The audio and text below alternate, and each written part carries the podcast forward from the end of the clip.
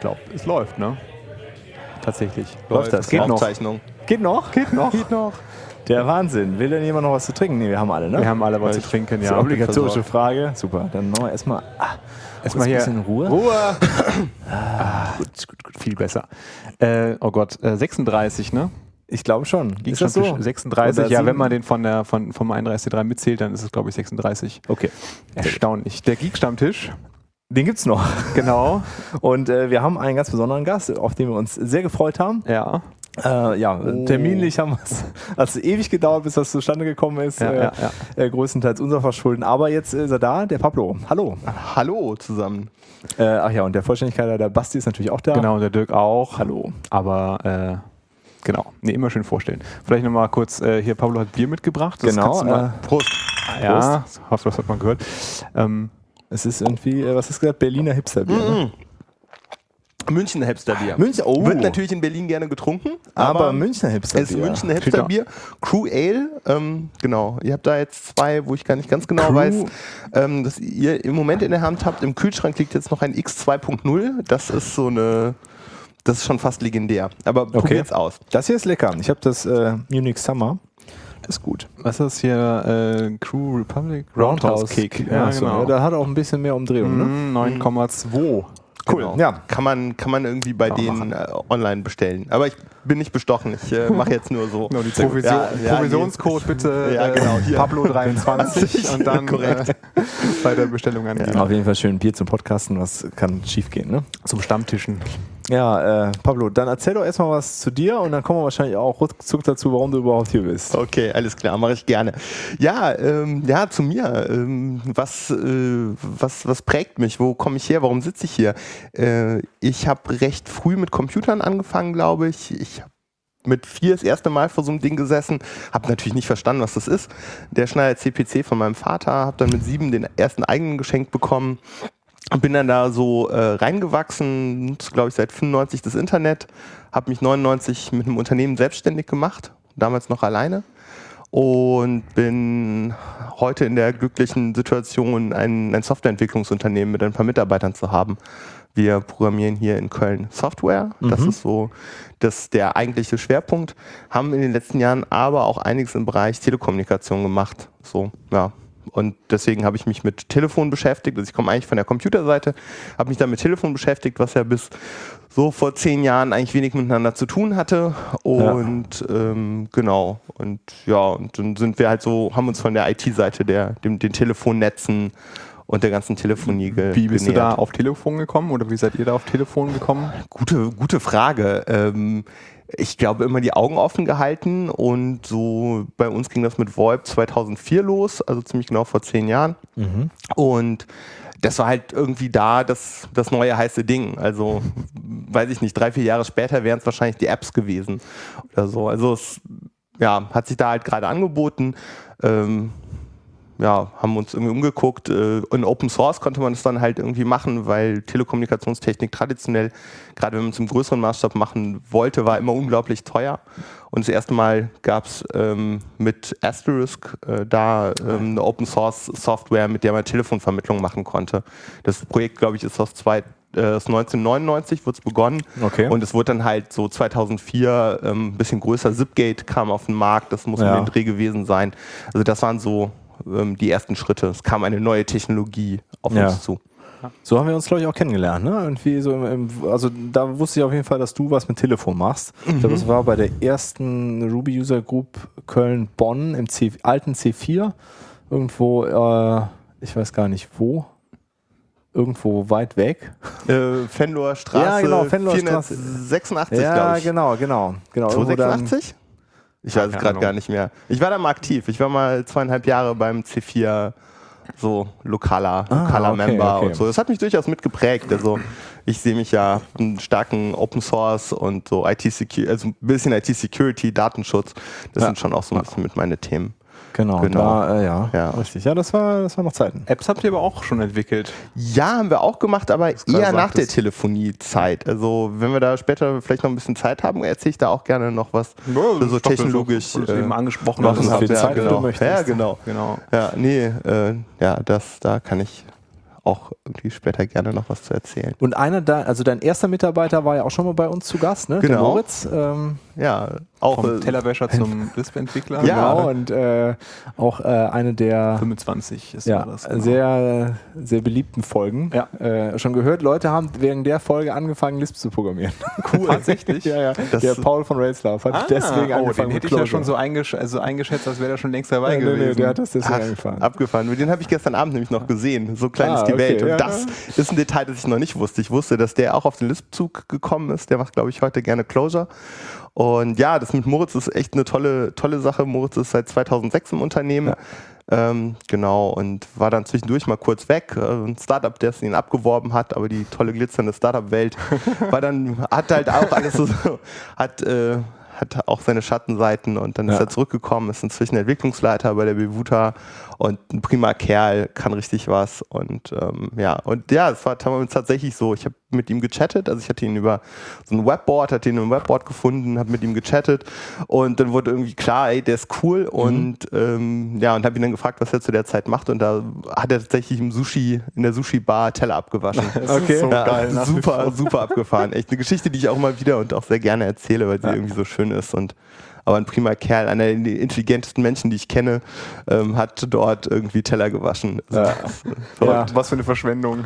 Ja, ja, das war auch ganz klar meine, mein, mein Eindruck. Und das ist jetzt auch ja bald zehn Jahre her. Jetzt haben wir 2005 im nächsten Jahr, äh, 15. wird's, wird's, äh, 2015 natürlich. Ja, ja. Ja, nächstes Jahr wird es zehn. Also Ja. es, nicht schlecht, nicht Zeit schlecht. vergeht. Ja, Okay, auch also kein Startup mehr. Te- Telco äh, macht, nee, Startup seid ihr, weiß Gott nicht mehr. Das ist, äh, Ähm, haben, waren wir, glaube ich, auch nie so richtig, weil Startup ist ja eigentlich so eine ganz konkrete Idee, die man möglichst schnell zum Erfolg führt und dann am besten das Unternehmen für viel Kohle verkauft. Ja. Das war ja eigentlich nie die Idee. Also das Business, was ich angefangen habe, war ein sehr konservatives, halt so allgemeine IT-Dienstleistungen, später dann klarer Fokus Softwareentwicklung und ähm, die so eine ganz scharfe Geschäftsidee mit, mit der Idee von einem Exit, ähm, die hatte ich nie und das ist auch, dafür ist diese Firma viel zu sehr mein Baby und Ja. die Mitarbeiter wie Moritz zum Beispiel mir viel zu wichtig, als dass ich jetzt sagen würde, ähm, die, die verscheuere ich und äh, Ja. nee, das kann ich mir gar nicht vorstellen. da, das kommt wahrscheinlich auch ein gu- gutes, äh, gutes Stück dadurch. Da, also wahrscheinlich durch die Einstellung bist du auch so,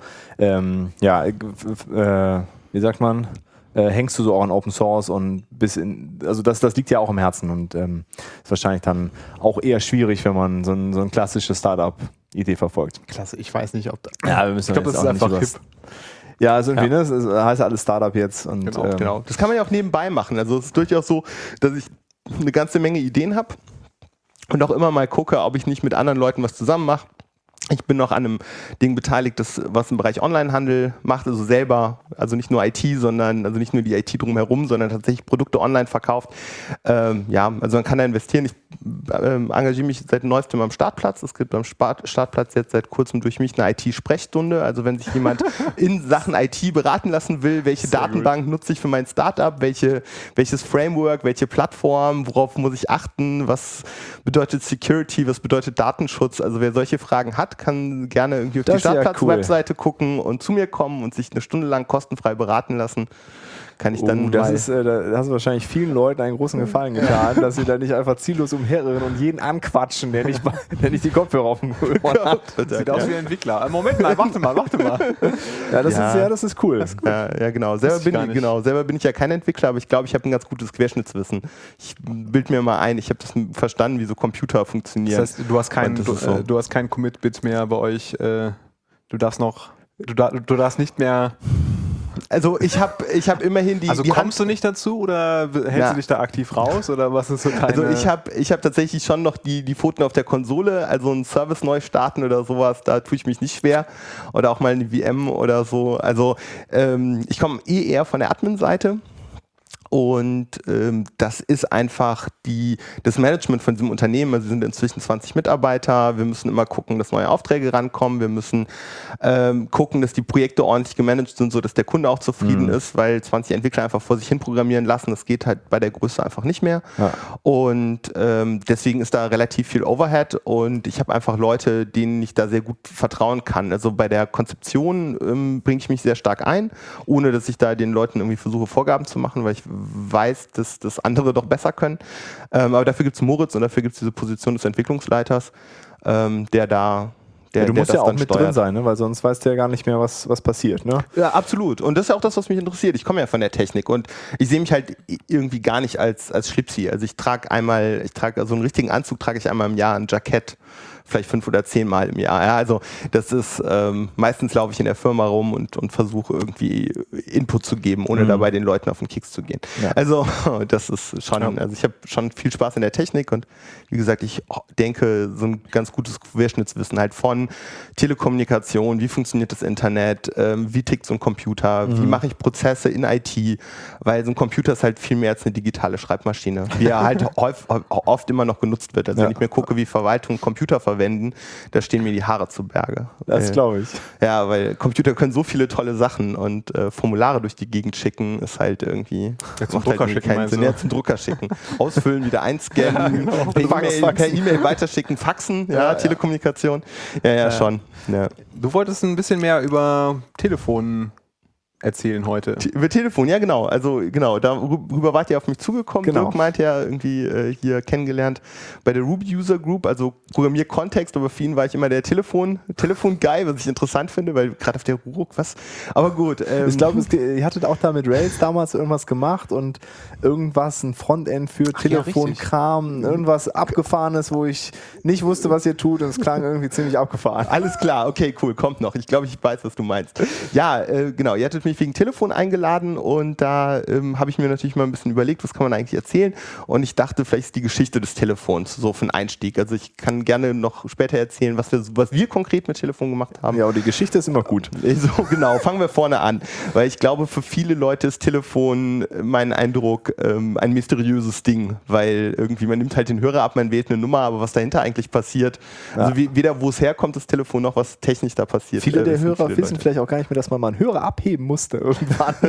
Äh, Wäh- Wählscheibe. Wählscheibe. Ich hoffe, ich vergesse sie gleich nicht. Ja gut, also ähm, so Datenfernübertragung quasi. Also das hatte später eine andere Konnotation, aber darum geht es ja eigentlich. Wir übertragen Informationen über lange Strecken und das hat mit Samuel Morse ähm, begonnen. Ja? Der äh, hat halt das Morse-Alphabet und das Morsen erfunden. Und ähm, interessant dabei, ich weiß nicht, ob ihr euch das schon mal klar gemacht habt, das ist ein digitales Verfahren, digitaler Code. Ja? Kurz lang. Es gibt zwei Ja, Zustände. ja. Also das heißt, der hat irgendwie, ich glaube 1837 war es, also äh, relativ frühes äh, 19. Jahrhundert, fast 200 Jahre her, hat er irgendwie ein digitales Datenübertragungsverfahren entwickelt und angewandt.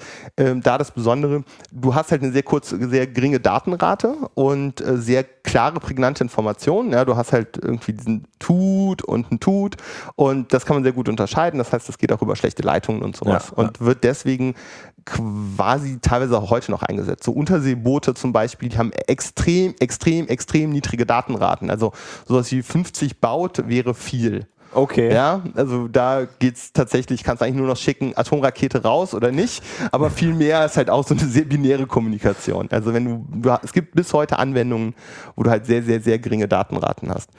Ja, dann ähm, ging es weiter mit dem Deutschen, ähm, wo Samuel Morse herkommt, weiß ich gerade gar nicht, aber Philipp Reis, ähm, ganz wichtige Figur in der Geschichte des Telefons, der hat tatsächlich die erste Übertragung der menschlichen Stimme ähm, über, über einen Draht realisiert. Ähm, der hat, glaube ich, als Resonanzkörper eine eigene alte Geige verwendet und so. Also da hängt halt auch quasi das erste, der erste Lautsprecher und solche Geschichten. also Okay, das war okay.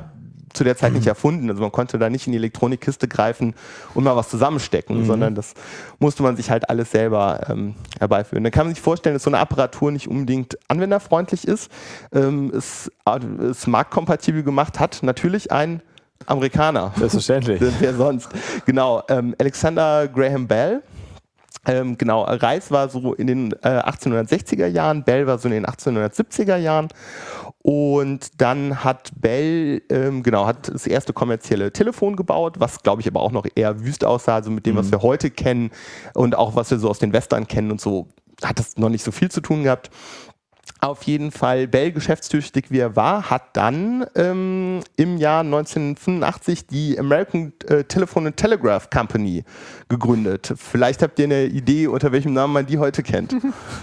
AT&T wahrscheinlich. ja, AT&T, genau. Also, ähm, genau. Ja, das ist krass, wenn man sich das nochmal so klar macht, wie lang es diesen Laden schon Ja, ja. gibt. Ne? Ja, und was die teilweise auch gemacht haben, da komme ich nämlich gleich auch nochmal kurz zu, weil es halt uns und auch die Telekommunikation heute immer noch total äh, ganz massiv beeinflusst. Das äh, finde ich, finde ich sehr spannend. Also insofern auch da die Geschichte, äh, mir macht es immer viel Spaß zu sehen, wo die Sachen eigentlich herkommen. Genau, ähm, 1880er Jahre, also AT&T wurde in den USA gegründet, aber in den, in, um den gleichen Dreh wurden hier auch die ersten ähm, Orts- und Fernverbindungen etabliert. Also das ging dann alles relativ schnell. Also in Deutschland gab es das dann auch. Ähm, damals alles handvermittelt, das Fräulein vom Amt, also man Ja. hat den Hörer abgenommen und hatte auf der anderen Seite erstmal einen Menschen, der einen dann gefragt hat, naja, mit wem wollen Sie denn sprechen? Und die hat dann so eine Art Bananenstecker genommen, also so so wie man das teilweise so von der Audiotechnik und so kennt, also irgendwie einen Plug rausgezogen, woanders reingesteckt und hat dann tatsächlich zwei Menschen physisch miteinander verbunden von Hand. Also da Okay. gab es halt eine Leitung von Telefon A zur Vermittlung und die Vermittlung hat dann die Leitung auf Telefon B gesteckt und dann war man mit dem anderen verbunden über einen, über zwei Kupferleitungen. Dazwischen gab es Verstärker und so. Die gab es später dann auch noch.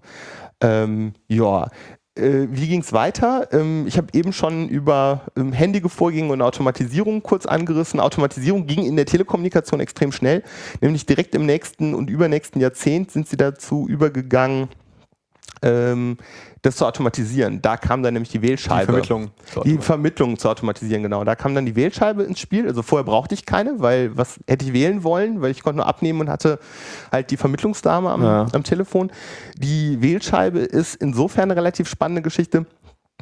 Ähm, ich ziehe die ja auf, das ist so ein Rad, das ich aufziehe, ich muss es immer hinten bis zum Anschlag, also ich stecke den Finger in einer bestimmten Position rein, ziehe es hinten bis zum Anschlag und dann fährt es so langsam zurück und man hört so ein Tackern. Und das Tackern ist immer ein Kurzschließen der beiden, ähm, der beiden Drähte. Ja, ich habe ja nur diese zwei Leitungen, Ja. die werden ähm, nach und nach kurz geschlossen und äh, darüber werden die, die Zifferninformationen übermittelt. Also einmal Kurzschließen ist eine 1, ähm, neunmal Kurzschließen ist eine 9, zehnmal Kurzschließen ist eine 0. Ja. Und ähm, auf der anderen Seite führt es dazu, dass ich eine Mechanik habe, einen Arm, der so ähnlich ist wie die Drehscheibe und sich in eine bestimmte Position dreht über diese Pulse.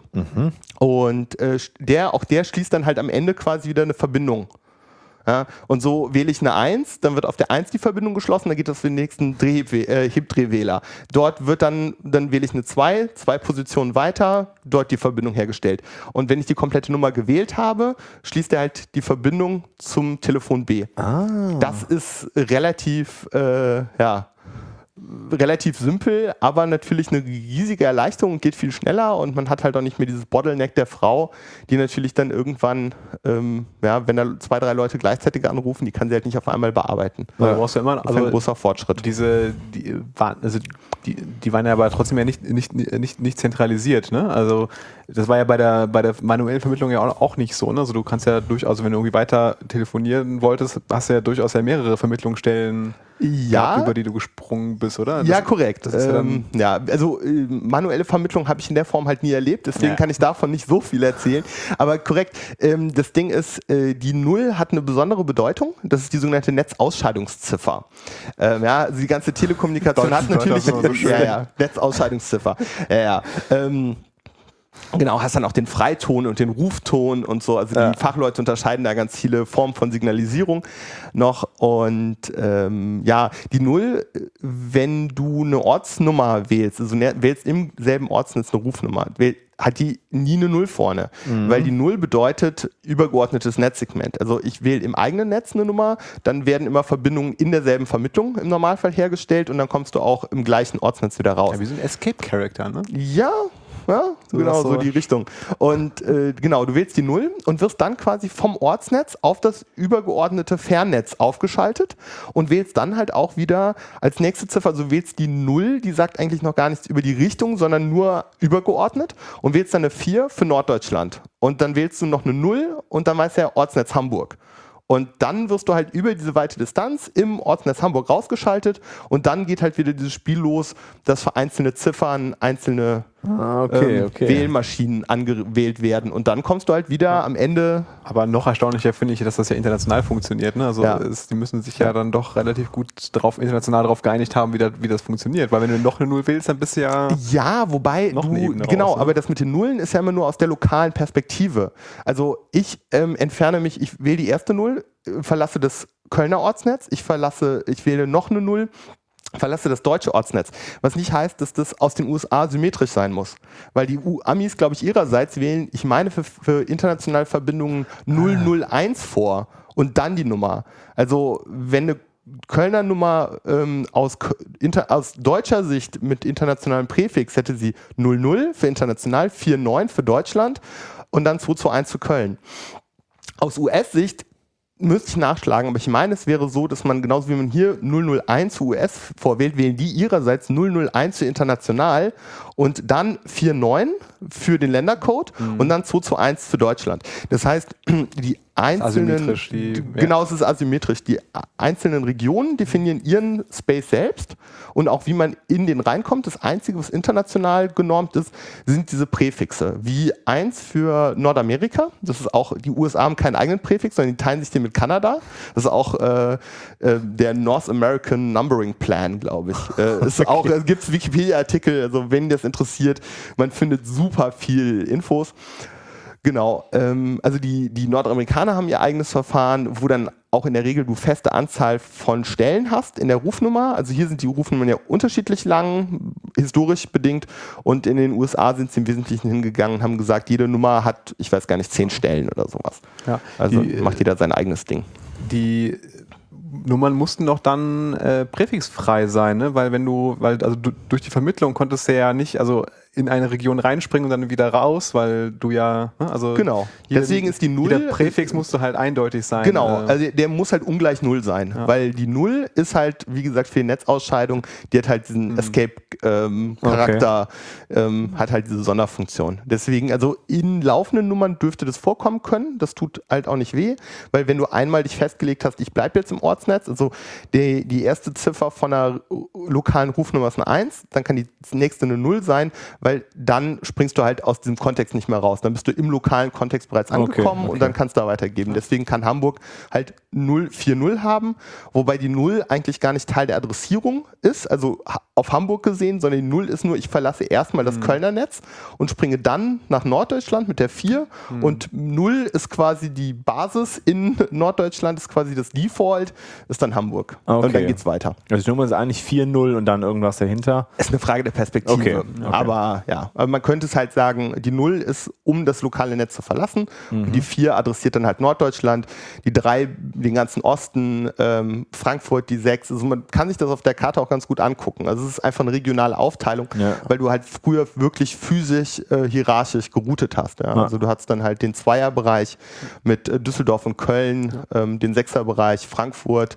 Also würde man Ähm, das heute erfinden, oh, mit äh, wäre das aber gar nicht mehr erforderlich. Da könnte man im Prinzip irgendwelche Nummern irgendwo Ich würde behaupten, die Deutschen würden es trotzdem akkurat sortieren. Machen, ja. ja, heu- heute, also wenn man aber aus, es, es gibt keine, also das, das war einfach eine technische Notwendigkeit, ne? Weil Ja, absolut. Wenn, du musstest ja, wenn du in der, also du musstest ja erstmal sagen, in welche Region du rein möchtest, in welchen Ort du rein möchtest und dann äh, Genau. Was wirst du aber mit IP ja im Prinzip heute eigentlich auch wieder machen. Ähm, größerer Nummernraum und so, aber man versucht ja Präfixe auch regional zu, zu routen. Also man versucht die Netze ja äh, geografisch nicht zu klein zu machen, so dass halt Router bestimmte Präfixe erstmal in eine bestimmte Region schicken können und so. Also ist ein bisschen mit 4,3 Milliarden Adressen IPv6 mal außen vor gelassen, ähm, ist es natürlich nochmal eine andere Geschichte als, äh, als irgendwie ein paar, ähm, ein paar Millionen äh, im, im Telekommunikationsnetz. Also das ist schon deutlich überschau überschaubarer. Äh, heute ähm, würde man tatsächlich ähm, eigentlich so E-Mail-Style-Adressierung machen mit Domains und Usernamen. Ja. Das ist eigentlich das, was das, die aktuellen Protokolle vorsehen. Aber ähm, genau, ich glaube, zu VoIP kommen So weit sind gleich wir ja noch. noch gar nicht. genau, so weit sind wir noch nicht. Ähm, dauert noch ein paar Jahre. Dauert noch ein paar Jahre. Wo waren wir denn? Ach genau, wir waren eigentlich bei der mechanischen Vermittlung irgendwie Genau, eben gewesen. genau. Hand- Ha- Handvermittlung, Drehwähler. genau. He- Heb- Hebdrehwähler. Ah ja, genau. ja, okay. ähm, später gab es dann noch, ich glaube, Edelmetall-Motordrehwähler oder sowas. Ähm, wie gesagt, alles Historie. Muss ja auch alles wenn ihr schwer sein, wenn du da so ein Ja, und riesig, ganzes riesig. Haus voller, Ja. voller, voller Motoren und äh, Ja, Krass. Nee, absolut. Äh, Der ganze Kram ist super schwer und ähm, auch, auch einfach braucht einfach ein riesiges Volumen. Also Ah ja. ähm, du kannst teilweise rauskriegen, wo die Vermittlungen ähm, in den Städten stehen, ähm, wenn man da mit der Zeit ein Auge für hat. Das sind in der Regel fensterlose, große fensterlose Gebäude und äh, manchmal kann man so Tag der offenen Tür, kann man auch schon mal reingucken. Ich war in, in Köln auch schon drin. In verschiedenen, Köln hat mehrere ähm, und das ist, die sind weitgehend leergeräumt. Also da, du gehst da teilweise durch Hallen, wo dann noch so, so äh, leere Racks stehen. Also es sind in der Regel halt keine Türen dran oder sowas, sondern das sind dann halt nur so, so Frames und du kannst dir halt vorstellen, wie da früher die Technik drin gesteckt hat. Krass. Und teilweise stehen die auch noch rum, denn ähm, zumindest vor, bis vor ein paar Jahren war das so, ob das aktuell noch so ist, weiß ich nicht. Äh, zumindest ist das das, was man mir dazu erzählt hat, war, dass die vorgehalten werden für den thermonuklearen Krieg. Also das ist vielleicht auch nur eine Anekdote, weil es eigentlich sich zu gut anhört, aber es ist tatsächlich so, ich habe es selber gesehen, in der Vermittlung stand ein Rack noch mit mechanischer Vermittlungstechnik. Ja. Und das Ding ist natürlich, wenn du einen, so einen elektromagnetischen Puls hast, die Dinger sind dagegen relativ unempfindlich. Ja, die gehen dann vielleicht in die falsche Position, setzt du sie alle wieder zurück und dann tun die es. Wenn Ja. du so einen Computer einmal gecrashed hast, Dann ist halt, halt. dann ist schlecht. So, genau. Ja, ähm, mechanische Vermittlung bis, ähm, bis 1966 gab es dann aber auch noch Handvermittlung in Deutschland. Also bis 1966 gab es noch das Fräulein vom Amt. Danach wurde das weitgehend abgeschafft. Es gibt heute wohl noch Regionen in der Welt, also Auslandsvermittlung gibt es bei der Telekom noch. Du kannst das Fräulein vom Amt kriegen, wenn du bestimmte ausländische Destinationen ähm, erreichen willst. Weil deren Vermittlungstechnik wohl nicht so ist, dass die kompatibel wäre, sondern die, das muss irgendwie von Hand koordiniert werden. Ich Okay. vermute, die schalten dich dann auch ihrerseits wieder zu einem Operator dort. Okay. Also das ist noch, ähm, genau, das gibt es für einige Ecken in der Welt, gibt es das noch, aber in Deutschland ist die letzte Handvermittlung 1966 ähm, geschlossen worden. Äh, ihr hattet vorhin ja schon richtig AT&T äh, benannt, ähm, da gibt es noch einen netten Zeitpunkt, finde ich, ist 1969. Nämlich dort wurde an den Bell Labs, ja, Andrew, ähm, äh, Graham Bell, unser, ähm, nach ihm wurden halt die Bell Labs bei AT&T benannt. Und dort ähm, wissen wahrscheinlich auch viele, wurde dann Unix erfunden. Ja. Und äh, Unix prägt ja die Telekommunikation äh, bis heute. Wenn man sich unsere aktuellen Smartphones anguckt, ähm, eure die gehen direkt auf die Unix-Linie zurück. Meins ist so ein, ein, ein, ein naja, Derivat, sagt man da ja gerade nicht, ein, ein, ein Verwandter. Ja. Also das heißt, sowohl ähm, der Kern in, in iOS als auch in Android geht am Ende halt auf Entwicklungen bei AT&T zurück. Das also krass. unsere Ja. Smartphones heute würden wahrscheinlich äh, würden potenziell anders aussehen, wenn nicht ähm, Alexander Graham Bell äh, 1885 AT&T gegründet hätte und da dann irgendwie in den 1960er Jahren schlaue Leute Unix erfunden. Ja, 1969 noch ein wichtiges Datum, das ARPANET äh, wurde irgendwie initiiert. Das ging da los. Ja, wie ging es dann weiter? Auch schon relativ bald, 1975 ging es dann mit der digitalen Vermittlung los und die, beziehungsweise, na, digital gesteuerte Vermittlung gab es wohl schon vorher, ähm, das SS7-Protokoll. Und das SS7-Protokoll hängt später dann sehr eng mit ISDN zusammen. Deswegen ist das ein wichtiger Meilenstein. Ähm, genau, was SS7 ist, äh, wir nutzen das nämlich selber. Ähm, da würde ich vielleicht gleich noch ein bisschen mehr zu erzählen. Ähm, das war 1975, dann ist in den 90ern, 80ern, finde ich, ein ganz wichtiger, ähm, irgendwie sich das vor Augen zu führen. Das war so die Modem-Ära. Ja, am am Anfang noch Akustikkoppler, dann dann die Modems. Äh, wir haben da nämlich dann Datenübertragung auf dem Telefonnetz gemacht. Ja, wir haben das Telefonnetz, das bestehende genutzt und haben dort mit Hilfe von akustischen, akustischer Modulation und Demodulation ähm, Daten übertragen. Also das Telefonnetz war mal das bevorzugte Datenübertragungsnetz, was heute ja ein bisschen anders ist. Für alle, die da nicht wissen, wie so ein Ding aussah, der Film Wargames illustriert das ganz gut, wo der da Ja, so ein Telefon genau. auf so ein Ding da legt und das, das Mädel auffragt, was tust du? Der die Computer reden jetzt miteinander. Ja, genau. Guckt, guckt mal Wargames. Das ist eh irgendwie ein super Film. Kann ich sehr empfehlen. Da sieht man Akustikkoppler. Ich glaube, in 23 äh, sieht man auch einen, Ja, aber auch ja. nur so ganz, ganz flüchtig. Ähm, genau. Und später gab es das dann quasi integriert. Ein Modem ist am Ende halt auch irgendwie ein bisschen Akustikkoppler, ein bisschen Telefon in einer Kiste, kann man dann auch irgendwie vom Rechner ansteuern. Schön zertifiziert von der Post. Von der Post, genau, ja, richtig. Äh, das Kann ist ich eigentlich einfach ein irgendwas da anschließen? Nee, und so? anschließen ging gar nicht, ähm, weil ähm, das war eine hoheitliche Aufgabe. Du durftest früher den, der Telefonanschluss an deiner Wohnung war ein verschlossener Kasten, nicht mit Stecker, wie man das später hatte, so TRE, wo man selber was ein- und ausstecken konnte, sondern das war fest verdrahtet, verschraubt. Mhm. Plombe ich glaub, dran. ja, Plombe habe ich zumindest selber nie erlebt, aber ich meine auch, ähm, weil es war tatsächlich eine Straftat, das Telefon abzuklemmen oder ein anderes anzuklemmen. Ah. Ja, das muss man sich mal reintun. Das ist schon krass. Ja. Ne? Alle hatten dieses schönen grünen Telefon. Ja, genau. Genau, gemietet von der Post. gemietet von der Post. Ich habe das selber in den 2000ern selber noch gesehen, Rechnungen, Leute, die in den 2000ern noch gemietete Telefone von der Post, die immer noch einen Euro 50 für so ein grünes Ding, was teilweise auch nicht mehr da stand. Und ja. Ah, Ja, Ich will auch gar nicht wissen, wie viele, wie viele Omis es irgendwie gibt, die dann, die halt Bis seit heute. 20 Jahren da irgendwie äh, ein, keine Ahnung, 150 mal abgeschriebenes Telefon da irgendwie stehen haben. Ja. Und, und, und länger. Wir werden alt. 20 Jahre wäre ja schon in den 90ern Ah, ja, gewesen. stimmt. Ich vermute, das ist eher seit 30 oder 40 Jahren. Ja, ja, aber ja, genau. Sowas. Ähm, ja, dieses Modem-Ding. Ähm, genau, ich glaube, in dem Zusammenhang ist irgendwie ganz interessant, wie sich das dann, dann sehr schnell entwickelt hat, weil in den 80ern hatten wir die äh, Akustikkoppler und die Modems. In ähm, den 90ern hatten wir dann die ISDN-Ära und da ging das mit dem Internet irgendwie los. Und dann Mal hatten kurz, äh, äh, Entschuldigung, wo, Ja? wo ich gerade bei der Post war. Wann, wann gab es da die, wann, Die den- den- Liberalisierung? Den, Wechsel, genau. äh, 2007, wenn ich das gerade richtig.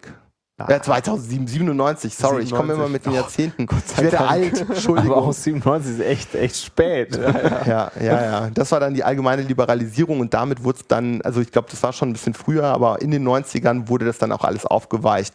Auch die Datenübertragung ähm, mit Modems auf den Postleitungen war, ähm, war reglementiert. Man durfte nur mit bestimmten Datenraten. Also ich kann mich daran erinnern, ich glaube, zu der Zeit waren 9600 Baut, ähm, äh, also das, was wir heute als 9,6 Kilobit bezeichnen würden, 9600 Baut waren ähm, damals, glaube ich, erlaubt. Mein Vater hatte ein Modem mit, aus den USA mit 14,4 oder 19 und ein bisschen was.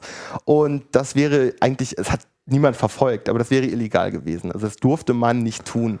Ja, keine Geschwindigkeitsbeschränkungen auf den Autobahnen, aber auf den Datenautobahnen. Waren auch nicht. Aber 9600 Baut sind doch keine 960 Kilobit, oder? Wie, wie, wie? No- 9,6. 9,6. 9,6, ja, das Hat er Ich, gesagt. nee, ich habe gerade ich hab grad 9600 ver- Kilobit verstanden. nee, die Nochmal darauf hingewiesen, der Basti hat das starke Bier. also 9,6 Okay, okay. Kilobit sind 9600 Volt, genau. Baut, genau. Genau, ja. ja, Ja, ja. ja. da kommen wir, da kommen wir her. Also, Also nicht viel. Ja, also genau. Also das ist äh, Einfach ziemlich wenig. ziemlich wenig. Das ist alles eine Frage der Perspektive.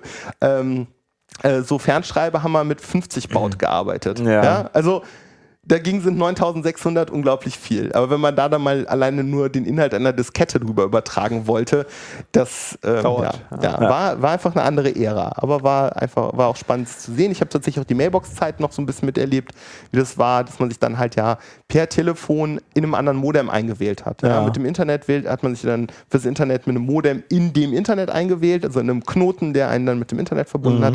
Und ähm, in der Zeit davor hat man sich dann halt mit dem Modem von einem Kumpel verbunden und sich dann dort in der Mailbox, wenn es eine gute Mailbox war, hatte die sogar zwei oder drei Modems, dann konnten sogar mehrere Leute gleichzeitig in dieser Mailbox sein und irgendwie miteinander schreiben. Also da konnte man dann schon irgendwie so chatten und ja, genau. Ähm, diese Technologie-Ära, also 1980er Jahre Modem, 1990er Jahre die ISDN-Ära und das mit dem Internet ging los. Äh, 2000 ähm, die DSL-Zeit, also bei ISDN konnte man auch noch so eine 1 zu 1 Verbindung herstellen. DSL war ja dann quasi fest verdrahtet mit dem Internet quasi, also mit einem ISP, der einen über das DSL Also ohne dem Internet, Einwahl, wie ohne, man das äh, ja, genau. genannt hat. Ne? Man wählt sich ins Internet ein, das ist ja, kennt ja keiner mehr heutzutage. Ja, wobei das mit dem PPPoE ja irgendwie diesen virtuellen Layer und so, den gibt es ja noch, aber tatsächlich aus. Protokolle sind irgendwie übrig geblieben, so Ja, ein bisschen. total schlimm. ähm, korrekt. Äh, ja, aber genau, da kommt's her. Also, dass wir uns auf DSL immer noch einwählen müssen, hängt halt mit dieser ISDN-Zeit zusammen und dass die Telekom sich da nicht von trennen konnte, von, dieser, von diesen Abstraktionsschichten, die dazwischen hängen.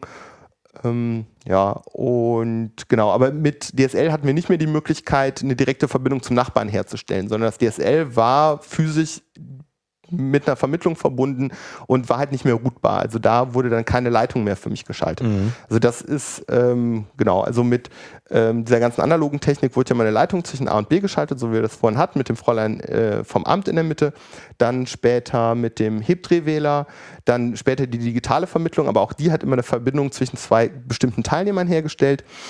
Und die DSL-Technik war immer nur eine Verbindung zur Vermittlungsstelle quasi, also zur Internetvermittlung dann der Mhm. konkreten. Also die dann nichts mehr vermittelt hat, sondern mich verbunden hat. Ähm, und dann in den 2010er Jahren ähm, kommt jetzt die massiv die Umstellung auf Voice over IP. Warum diese Schritte und warum ist das in der Kombination vielleicht interessant? Früher haben wir Datenübertragung auf dem Telefonnetz gemacht mit Modem und ISDN und heute machen wir Telefon auf dem Datennetz. Ja. Ja. Also wir haben halt irgendwann die analogen Netze abgeschaltet und so ist das alles weniger geworden und jetzt verzichten wir zusehends komplett auf das klassische Telefonnetz, sondern übertragen unsere Telefondaten ähm, auf einem, auf einem IP-Netz und sind Ja. damit mit der Telefonie komplett in der IT-Welt angekommen, wo ich ja auch herkomme. Ein wichtiger Schritt, den man vielleicht noch ein bisschen mehr beleuchten kann, ähm, dabei ist die Umstellung auf ISDN. Ähm, 89 wurde das offiziell eingeführt, in den 90ern hat es dann tatsächlich ein bisschen Reichweite gefunden. Wer sich die ISDN-Technik mal aus der Nähe angucken will, der kann sich mal beim POC umgucken. Die ganzen auf den CCC und CCC verwandten Events ähm, ist ja immer das Phone Operations Center mit Sascha Ludwig. Ähm, jemand, den ich auch sehr gut kenne, der sein, seine Telefonanlage, die steht sogar ganz hier in der Nähe. Und ähm, dort kann man sich nochmal diese ISDN-Technik, die halt auch noch aus heutiger Sicht eher äh, archaisch wirkt, angucken. Und der hat in der Regel als Demonstrationsobjekt einen Nachfolger des Hebdrehwählers, nämlich des äh, Edelmetall-Motordrehwählers da rumstehen. Also da kann man sich das dann auch mal in mechanisch ähm, äh, ansehen. Genau. Ähm, auch noch irgendwie so ein paar Fun Facts, äh, was diese Umstellung auf moderne Technik anging. Ähm, die letzte analoge Vermittlung der deutschen Bundeswehr ähm, wurde ähm, in 2008 äh, abgeschaltet. Allerdings sind die, glaube ich, in 2008 nicht auf Voice over IP gegangen, sondern auf ISDN-Technik. Selbstverständlich. genau. Das Ding war. Ja, Die machen sich den Sorgen über den thermonuklearen Krieg. ja, ja. bekommen ja gar nicht mit. Richtig, nee, genau. Ist was? was? Genau, ja, richtig. Die war wohl 45 Jahre alt, war noch äh, komplett mechanisch, ähm, hat 120 Quadratmeter eingenommen. Ich glaube, für wenig 100 Nebenstellen. Ähm, die neue Siemens-Anlage geht in zwei Racks rein, also zwei so 45 Zoll Racks. Dürfte wahrscheinlich auch so eine Tonne wiegen oder sowas. Heute würde ich euch das in, mit so, einer, so einem 1HE-Server mit so einer Pizzabox ähm, Ja. machen. Also das ging in 2008 auch schon, aber Ja, Im Zweifelsfall laufen noch bei der Bundeswehr, äh, Bundeswehr eh die Fernmelder los und wickeln da die, äh, die Drähte von A nach B, oder? Lauf schneller wird leichter. Lauf schneller wird leichter. Den Spruch kannte ich auch noch nicht. Ja, also das, das ist, das ist schon ähm, ist halt Kupfer. genau, ja, Kupfer ja, ja, ist- das äh, Aber ist auch teuer. Die, Ja. die, werden, die, werden, die werden heutzutage auch, auch geklaut ohne Ende, oder? Keine Ahnung. Kupfer ist doch äh, mittlerweile doch schon ein wertvolles Metall geworden. ja, deswegen machen wir jetzt Datenübertragung ja größtenteils auf Glas. Also zumindest auf den größeren Strecken ist das halt heute alles Glas und aber auch schon länger. Also die, die 80er Jahre Digitaltechnik, die äh, fand Glasfasern auch irgendwie schon super.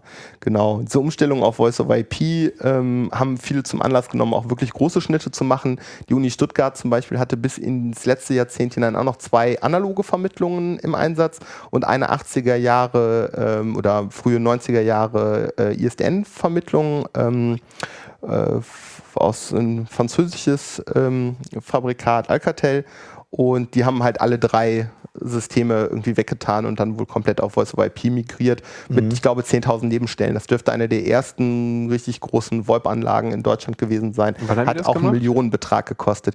Mitte der 2000er, also Mitte so vor zehn Jahren ungefähr und Mhm. waren damit waren damit sehr weit äh, vorne, haben da aber auch einen Millionenbetrag investiert, muss man sich vorstellen. Millionenbetrag für eine Telefonanlage.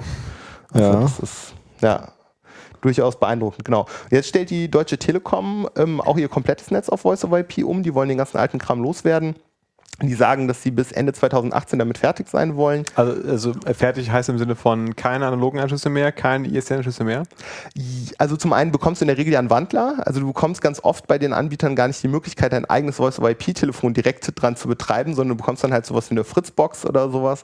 Und dort ist dann halt wieder ein ISDN oder ein analoges Interface dran. Wobei gerade analoge Telefone mit Voice-over-IP zu verbinden, hat diverse Schwierigkeiten. Also weil du hast dann halt immer diese, du hast dann zum Beispiel ein Decktelefon, das ist digital, geht dann wieder auf analog in der Basisstation. Mhm. Ähm, und genau, und äh, koppelst dann, ja. dann auch beide Gesprächsrichtungen wieder auf zwei Leitungen ein, hast die dann nicht mehr sauber getrennt und gehst dann wieder auf Voice over IP und hast da dann ja, noch ein Medium, das auch noch latenzbehaftet also ist. Ein paar Mal mhm. ein- und auspacken auf jeden Fall, ja. Ja, genau. Nee, aber ich meine vom Anschluss her selber, also von dem Anschluss, der, der, der, der physische Anschluss. Der, genau, die, die wollen sie loswerden, Wohnungen. ja. Also aber das ist ja gar nicht so einfach, die ganzen ISDN-Leute loszuwerden. Weil ganz viele haben ja nichts anderes. Ich, ich will auch gar nicht wissen, äh, im Vorgespräch auch schon äh, Pablo gesagt, äh, so auch analoge, das muss ja, muss ja noch zig analoge Anschlüsse geben. Ja. So Legacy, also ja, so, die arme Omi schon wieder, ne? aber wenn du irgendwo am Land bist, wo du es ja eh scheiße, wo du eh kein, also wo du im, im Internet halt eh noch nicht angekommen bist, warum sollte man denn dann jetzt so jetzt bei, bei, bei der Telekom anrufen und mal fragen, äh, was es denn jetzt so Neues äh, gibt, weil läuft ja. Naja. Ja, also du würdest wahrscheinlich nicht auf die Idee kommen, bei der Telekom anzurufen. Die kommen sehr wohl auf die Idee, bei dir anzurufen. Andersrum, weil ja, die, ja. wollen, die wollen dich halt unter deinen Prämien. alten Anschluss loswerden. Also ich sehe das schon kommen. Demnächst ist ihr Telefon umsonst, dass sie sonst für 1,50 Euro im Monat bieten. Dafür müssen sie einen neuen Anschluss. danke, da, da, da, danke dafür. ja, ja, genau. Also ähm, das ist tatsächlich, das ist ein Umbruch. Ähm, das bedeutet halt, dass bei der Telekom intern die ganze ähm, ISDN-basierte Vermittlungstechnik, die da heute noch im Wesentlichen stehen dürfte, dass die rausfliegt. Und äh, für die Kunden bedeutet das also wirklich direkt ein Telefon in so eine TRE-Dose zu stecken, ohne irgendwie die Fritzbox dazwischen. Das wird es, wenn die Telekom-Pläne aufgehen, wird es das nicht mehr geben. Weil die sagen, keine Telekommunikationstechnik mehr bei sich, sondern die Telekommunikationstechnik quasi, so das Telefon, der Wandler stehen beim Kunden. Ähm, die alte Oma ist aus technischer Sicht nicht das Problem, weil die Fritzboxen und Router sind gut etabliert und haben so ein Analog-Interface. Problem ist Faxübertragung, weil das paketorientiertes Protokoll auf der einen Seite, das Internet, und auf der anderen Seite Faxgeräte sind ähm, eigentlich darauf angewiesen, dass sie Realtime arbeiten. Und das Ding ist, durch Paketübertragung hast du zum einen potenziell eine größere Latenz, das ist noch nicht so mhm. das Problem, weil Latenz in den USA ist auch beim Fax relativ hoch, aber Jitter, aber, äh, Jitter ist ein Riesenproblem, genau, weil du hast auf einmal, verschiebt sich die Zeit während der Übertragung. Die Zeit läuft schneller oder auch weniger schnell. Das kannst du mit großen äh, Buffer, äh, Buffern und so kannst du das ausgleichen, aber auch das führt wieder zu anderen Problemen und du musst dann wissen, du darfst für eine normale Telefonverbindung keinen hohen Buffer haben, weil dann hast du halt eine hohe Latenz, dann fällt man sich ständig ins Wort. Mhm. Und äh, auf der anderen Seite musst du dann aber die Faxverbindung erkennen. Das heißt, du musst wieder ins Medium reinhören, weil eine Faxverbindung steht nicht dran, dass es eine Faxverbindung ist, weil das ja alles analoges Zeug aus mhm. der irgendwie irgendwann aus dem letzten Jahrhundert ist. Oh je. Ja, also es ist, aber wenn, ist krass. Der, wenn man eine moderne Telefonlage hat, kann man das, kann man das so sicherlich irgendwie auch konfigurieren, oder? Also du weißt, an der Leitung hängt halt ein analoges Fax, also gibt es dem irgendwie andere. Ein Flag, ja. Ja, das gibt es. Äh, das Problem ist, wenn du dieses Flag setzt äh, und das explizit setzt, dann kannst du mit 80 Prozent aller Faxgeräte nicht mehr sprechen, weil deren Telefonanlagen falsch konfiguriert sind, weil dort steht, dieses Gerät ist ein Telefon. Und wenn dann dein richtig konfiguriertes Fax dort anruft, sagt die Telefonanlage, ach, du hast ja einen Faxcall für mich, das ist schön, aber das Endgerät, das du anrufst, das ist dein Telefon, das passt nicht äh, und weist den Call ab. Ja, deswegen macht man, konfiguriert man in der Regel so, dies ist dein Kombigerät. Äh, wenn du halt, wir gucken mal. Ja, wir gucken mal, genau. Das hat halt den Vorteil, dass wenn jemand explizit das Faxbit gesetzt hat, dann kommt es halt trotzdem durch, weil du selbst bist ja ein Kombigerät. Der setzt aber, wenn, er, wenn du rauswählst, halt auch das Flag Kombigerät und womit dann halt nicht mehr klar ist, was es eigentlich ist. Oh also Oh, dieses Fax, ne? Äh, ja, Fax, Fax, ist eine fiese, Fax ist eine fiese Geschichte. Ähm, ja. Ich schwankte auch immer sehr. Also so aus technischer Sicht, wir haben ja eine Menge Telefonanlagen ausgerollt in der Welt und Fax macht immer mit Abstand die größten Probleme. Also Sprachqualität oder sowas, Leute, macht euch da keine Gedanken drum. Das funktioniert. Ähm, was echt Schwierigkeiten macht, ist Fax, was mich mhm. echt schon richtig, richtig Zeit und damit halt auch schon eine Menge Geld gekostet hat. Auch nicht tot zu kriegen, ne? Nee, ist nicht tot zu kriegen. Das Auf der ist ja auch sicher. Also bis 2019 wird es auch äh, garantiert noch Fax geben. Ja. Also nicht nur Ja, ja. Also zu, zu sicher davor, dass du mich quasi gerade heraus. Ähm, es gibt Leute, die meinen, dass diese Faxprotokolle und Sendeberichte irgendetwas aussagen würden. Also mal Ja, von Man in vor Gericht Middle- auf jeden Fall. Ja, vor Gericht auf jeden Fall, gar keine Frage. Aber frag mal einen Techie. Ähm, das Ding ist, also über sowas wie Man in the Middle oder so brauchen wir gar nicht reden. Ne? Also jemand leitet einfach die, an, die Verbindung physisch um und es kommt einfach an einem anderen Faxgerät raus, das dann das, die, den Empfang quittiert. Das ist die eine Möglichkeit. Ähm, aber das ist ja schon ein richtiger Angriff. Ähm, in Anführungszeichen. Äh, die andere Sache ist die, wenn du unter Umständen Störungen in der Übertragung hast. Es gibt verschiedene Varianten von Faxübertragung. Es gibt nicht das eine Faxprotokoll, sondern da gibt es halt auch verschiedene Generationen. Und natürlich, mein Gott, das Verfahren ist auch inzwischen einige Jahrzehnte alt. Ja. Und ähm, es gibt Verfahren, die haben kein explizites ACK.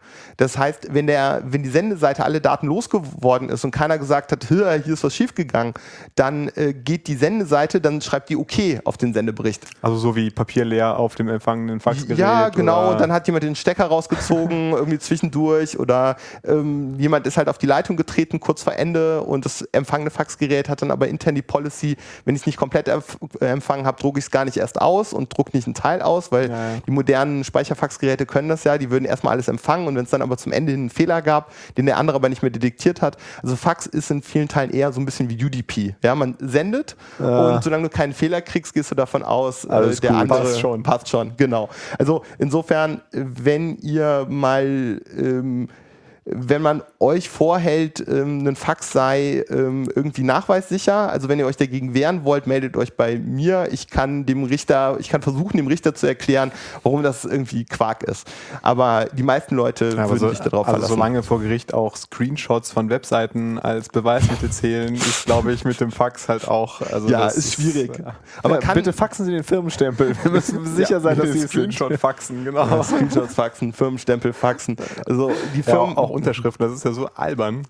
tja, Also du- Scan nehmen sie dann nicht, Scan per E-Mail nehmen Ja, sie nicht, aber- aber, aber ein Fax. Fax. ist okay, ne? Ja. Das ist äh, bescheuert. So ist das. Kenne ich, kenn ich alles. Äh, die KVB wollte unserem Auszubildenden kein, äh, kein Ticket verkaufen auf die Firma, weil da kein Firmenstempel drauf ist. Ja, meine, meine Firma hat nach 15 Jahren immer noch keinen Firmenstempel, weil verdammt nochmal, das erste Mal, dass da wirklich jemand drauf bestanden hat, war die KVB. Ja? Ja, ja. Also in Köln ein Ticket zu kaufen auf eine Firma, dafür brauchst du nach 15 Jahren Firmengeschichte das erste Mal einen Ja, Firmenstempel. da Das gab es geil. Ja. So, sieht, so sieht die Welt da draußen aus. Ist echt, echt abgefahren. Ja, ja, ja. Deutsche Telekom hat heute nach eigenen Aussagen 3,5 Millionen Voice-over-IP-Kunden und stellt davon derzeit äh, 60.000 im Monat um. Ich habe noch nicht ausgerechnet, ob das reicht, dass sie bis äh, 2019 fertig sind, aber die können theoretisch ja noch an Tempo zunehmen. Finde allerdings 60.000 A- Anschlüsse im Monat umstellen, finde ich, ist eine beachtliche Geschichte. Also das, äh, Das ist schon ein bisschen was. also, Also ich, ich erinnere mich damals, als wir äh, hier auf Kabel gewechselt sind, Internet, ich glaube, ihr schießt das ja damals hier äh, in, in NRW, ähm, da war für Telefon, da war irgendwie so eine separate Box dran, die hatte irgendwie so eine USV und alles, es wurde halt ziemlich viel Aufwand getrieben, um halt Telefon halt als äh, hier, also so, so für diese ganzen Notrufsachen Ja. und so irgendwie so möglichst zu trennen von der von der sonstigen Übermittlung. Äh, ist das ist das immer noch so? Also äh, also weil wenn ich mir überlege, dass also die Fritzbox zu Hause erfüllt sicherlich nicht die gleichen Anforderungen, wie die damals getrieben worden ist, um halt sicherzustellen, dass das Telefon funktioniert. Ja, äh, das- ja das, die Nummer mit der USV kenne ich auch. Ähm, ein Freund von mir hatte das tatsächlich. Ich glaube, dem ist dann nach ein paar Jahren der Akku verreckt. Da hat sich dann aber natürlich auch keiner drum Nee, nee, geschert. also, also, ja. so, also so richtig ernst gemeint haben sie es dann auch nicht. Ähm, Es gab schon irgendwelche Auflagen, die sagten, okay, du musst halt, Ja, du musst ich- halt auch ohne Internet telefonieren können und bla, also, also Ja. war zumindest damals. Also klar, zum, also die Telekom selber garantiert für einen analogen Anschluss nur eine Verfügbarkeit von 98 Prozent. Also der dürfte demnach auch sieben Tage im Jahr tot sein. Seien wir froh, dass die Verfügbarkeit in der Praxis doch eigentlich eher höher ist. Ja. Ähm, ich wüsste nicht, dass es da so strenge Auflagen gab. Ich denke, dass das eher der Hausjurist war, der gesagt hat, wir bieten jetzt eine neue Technologie an und äh, wir wollen uns nicht angreifbar machen. Also ich glaube, das war eher, dass Okay, äh, ja. ich selber gesagt hat, ähm, das ist uns zu heiß. Das Ja. wollen wir lieber, wir wollen da lieber eine Stufe mehr. Und sei es nur, dass sie dann halt genau diesen Eindruck, den du hattest, wenn dann ein Richter sagt, da ist jetzt jemand gestorben, weil er konnte nicht mehr telefonieren, dann können die sagen, naja, wir haben aber alles Menschenmögliche getan. Ich denke, von der Richtung kommt das. Die Anforderungen prinzipiell sind so, wenn du Voice-over-IP-Anbieter bist, musst du auch Notruf anbieten können. Auf der anderen Seite hat, glaube ich, auch der Gesetzgeber erkannt, dass die Leute in der Regel auch heute ein Mobiltelefon haben. Ja, also äh, es gibt ja auch so äh, Notrufsysteme so für, für, für ältere Leute oder irgendwie Mhm. sowas, ne? so irgendwelche Panikknöpfe und hast nicht gesehen, die ja auch zumindest damals über Telefon halt gingen. Ne? Das und, halte ich für ein Problem. Da würde ich mir heute gut überlegen, wie ich sowas realisieren würde, weil etwas, was so robust ist wie das alte Telefonnetz, das gibt es heute nicht mehr. Die Mobilfunknetze sind es nicht, das wissen, Ja. denke ich, alle. Und sowas wie DSL ist es auch nicht, alleine wegen der Stromversorgung. Ähm, wenn ich heute eine Alarmanlage oder so ein Notrufsystem ans Netz bringen wollte oder sowas konzipieren würde, würde ich wahrscheinlich ein hybrides Ding machen. Ich würde wahrscheinlich Mobilfunk plus IP, aber dann auch direkt IP, weil, wie gesagt, alles andere ist nur noch Legacy Support. Ja? Also wenn du halt einen Telefonanschluss hast, ähm, analog oder ISDN, da hängt halt sehr viel Technik vor. Wenn du selber IP sprichst, hast du halt diese ganzen Wandler, die dich auf IP bringen, hast du dir gespart. Ja. Insofern, wenn man heute ein Produkt macht, was irgendwas mit Telefonie macht oder so, robust. guckt, guckt, wie ihr es macht, was eure Anforderungen sind. Vielleicht ist tatsächlich Mobilfunk in manchen Fällen heute die bessere Lösung oder macht eine kombinierte IP-Mobilfunklösung oder macht direkt IP, aber macht nichts mehr, was irgendwie mit analogem Telefon oder ähm, analogen Telefon oder ISDN zu tun hat. Aber ich glaube, dazu tendiert auch niemand mehr, da heute noch was neu anzufangen. Auf der anderen Seite Telefonanlage kaufen hei- heißt häufig heute noch, dass du ein analoges oder ISDN-Wählgerät dazu kriegst. Also Tele ähm, äh, sagt Telefonanlage, Alarmanlage. Alarmanlage, Alarmanlage, kaufen, ja. Alarmanlage kaufen. ISDN oder analoges Wählgerät, großes Problem, weil, wie gesagt, diese nativen Anschlüsse werden abgeschaltet Mhm. und ihr habt dann demnächst eine Alarmanlage, die keine zuverlässige Verbindung mehr äh, zu seinem zum Wachdienst zum auch Wachdienst oder was Ja, genau ja, zu seinem Zuhause. Die kann dann Ja. halt nicht mehr zuverlässig zu Hause anrufen. Und das will man eigentlich nicht. Ähm, ja. Wobei diese Dinger sind auch erstaunlich robust. Ich habe einen Kunden, der hat auch noch aus den 80ern eine, eine Alarmanlage mit einem äh, mechanischen Wählgerät, das halt auch diese Pulswahl noch macht. Für die, Geil. für den, äh, effektiv für den Hebdrehwähler. Ja, aber das, also, das wird halt noch ewig dauern, bis da alle Geräte weg sind. Ne? Also bis die ganzen Anlagen alle so äh, modernisiert sind. Also, man, muss, man muss gucken, aber ich empfehle den Leuten tatsächlich, macht den Cut, ja, kauft euch eine aktuelle, Tele äh, eine aktuelle Alarmanlage, wo dann das Richtige drin ist. Ähnliches hier so IC-Karten ähm, Bezahlsysteme, die kann man super auf IP machen, da ist halt die Verfügbarkeit jetzt nicht ganz so kritisch wie bei einer Alarmanlage oder so einem Notrufsystem und die sind auch viel schneller. Also das ist alles, also es gibt leider relativ viele Anwendungen DATEV. Es gibt ganz viele Anwendungen, die noch sehr lange auf richtiges Telefonnetz gesetzt Ja, haben. ja, Und wenn er das heute noch macht, macht euch Gedanken darum, davon wegzukommen. Wo du gerade sagtest, äh, Voice-over-IP und Notrufzustellung, dafür musst du ja als Betreiber wissen, wo dieser Anschluss herkommt. Ne? Also das ist ja, also ich meine, das ist ja bei, so, bei dem Telekom-Anschluss irgendwie klar, weil Telekom-VoIP-Kunden heißt ja einfach nur, das ist weiterhin eine Telekom-Leitung und das, das Gespräch wird anders, anders transportiert. Mhm. Äh, aber prinzipiell ist das ja VoIP ja unabhängig vom Standort. Ne? Also wenn Genau. es IP-basiert ist, dann kannst du halt auch keine Ahnung, von, von, von Kuba aus telefonieren Oder einen Notruf absetzen. Notruf absetzen und Ja. wie, wie funktioniert das? Also, oder Da, Datenbank beim Anbieter. Der Anbieter hält üblicherweise eine Datenbank vor, wo der Kunde hinterlegt hat, wo er sich aufhält oder wo sein Anschluss ist. Also was richtig Dynamisches mit GPS oder sowas, ähm, das ist wohl nicht vorgesehen. Äh, könnte man natürlich damit kombinieren, weil bei uns, wir sind Telekommunikationsanbieter, offizieller in Deutschland ähm, registriert. Wir könnten natürlich dein Adressupdate anhand deiner GPS-Position machen und dir dann auf deiner ähm, iPhone-App anzeigen, dass du dich gerade Ja. aus dem deutschen Hoheitsgebiet und damit aus der Notrufverfügbarkeit äh, rausbewegt hast. Ja. Also? Oder, ähm, oder andersrum, ne? die Polizei will wissen, hier kam ein Anruf rein von der Nummer, äh, wo, wo ist das denn? wo ist das Ja. denn? Also das muss ja, also Ja, also die physische Zuordnung hat sich weitestgehend erledigt. Also man könnte natürlich diese physische Zuordnung ein Stück weit enforcen, indem man halt diese Information aus dem DSL, also wo ist der DSL-Anschluss, die irgendwie koppelt mit der äh, SIP-Registrierung. SIP ist das, ist das ähm, Voice-over-IP-Protokoll, Signalisierungsprotokoll. Und äh, wenn man das miteinander zusammenbringen würde, könnte man natürlich sowas machen, aber effektiv, ähm, ja, gab es da nicht Aber sogar... be ne, bevor wir jetzt über VoIP reden, Ja. lass doch mal über VoIP reden. Ach so, also fangen wir mal von vorne an. Okay. Was ist denn das Wo wir jetzt so überhaupt? mittendrin sind. Also Stimmt, ja. Nochmal zusammengefasst, ISDN wird abgeschafft, wir sind jetzt bei VoIP. Was Und ist VoIP? 2019 ist das fertig. Ist Genau. das abgeschafft, Ist das, dann- äh, Haken ich, dran. ich, ich bin gespannt. Also das, dieser Termin, ich werde das mal im Auge haben, ob die Deutsche Telekom das tatsächlich schafft. Ich lasse mich überraschen. Aber ja, was ist VoIP? Äh, VoIP ist jetzt erstmal die, also Voice over IP, Sprache über Internetprotokoll. Protokoll. Ähm, also wir übertragen Sprachdaten über das Internet. Das gibt es auch so seit 2000 ungefähr. Ganz Ende der 90er hat ein israelisches Unternehmen damit mal angefangen. Ich glaube damals noch mit einem eigenen Protokoll. Ähm, äh, Skype ist auch sowas ähnliches oder ist eine Form von Voice IP, aber auch mit einem eigenen proprietären Protokoll. da habe ich mich VoIP ist jetzt nur der allgemeine Überbegriff. ne? Ist der kein Überbegriff für alles. Protokoll. ist kein spezifisches Protokoll, sondern es ist nur die Möglichkeit, Sprachdaten übers Internet zu übertragen und ist auch ein bisschen was anderes als ein Audiostream zum Beispiel, weil so ein Audiostream muss nicht echtzeitfähig sein, der soll nicht rucken, aber ob du eine hohe Latenz drin hast oder nicht, ist beim Audiostream relativ egal. Der braucht dann eine Ja. Sekunde, bis er anfängt zu spielen und spielt dann kontinuierlich. Bei Voice IP willst du halt auch gleichzeitig eine geringe Latenz haben. Also es gibt diese proprietären Verfahren wie Skype, wo ich mich aber auch gar nicht so mit auskenne, selber auch gar nicht verwende. Der Standard heute im Bereich Voice over IP ist SIP, das Session Initiation Protocol. Ja. Ähm, also ein, ein Protokoll zum Herstellen von Verbindungen, von Sitzungen äh, wörtlich. Und das kann man für verschiedene Sachen. Das kannst du halt auch für Video, ähm, also Videoverbindungen und auch überhaupt für so Registrierungsservices. Also wenn ein Dienst wissen will, wo du dich gerade, welche IP-Adresse du gerade hast, ähm, dann könntest du dich per SIP dort registrieren und würdest dann immer, wenn du mit deinem Handy das Netzsegment wechselst und eine andere IP bekommst oder sowas, dann würde man sich immer wieder dort äh, Das melden. Ist, das ist die moderne Dame vom Amt oder die nur moderne Vermittlungsstelle, wenn man so. Genau, das ist möchte. äh, damit, da, darüber redest du mit der ver- modernen Vermittlungsstelle. Ähm, dort werden aber keine Sprachdaten übertragen. Also da sagst du zum einen, ähm, wer bin ich und wo bin ich, damit ein Anruf zu dir zugestellt werden kann, auch wenn du das Netz, ähm, wenn du das Netz wechselst oder die IP-Adresse wechselst. Das heißt, wenn du deine Fritzbox ans DSL ansteckst, dann stellt dir halt erstes die DSL-Verbindung her, dann eine IP-Verbindung, also irgendwie einen IP-Layer.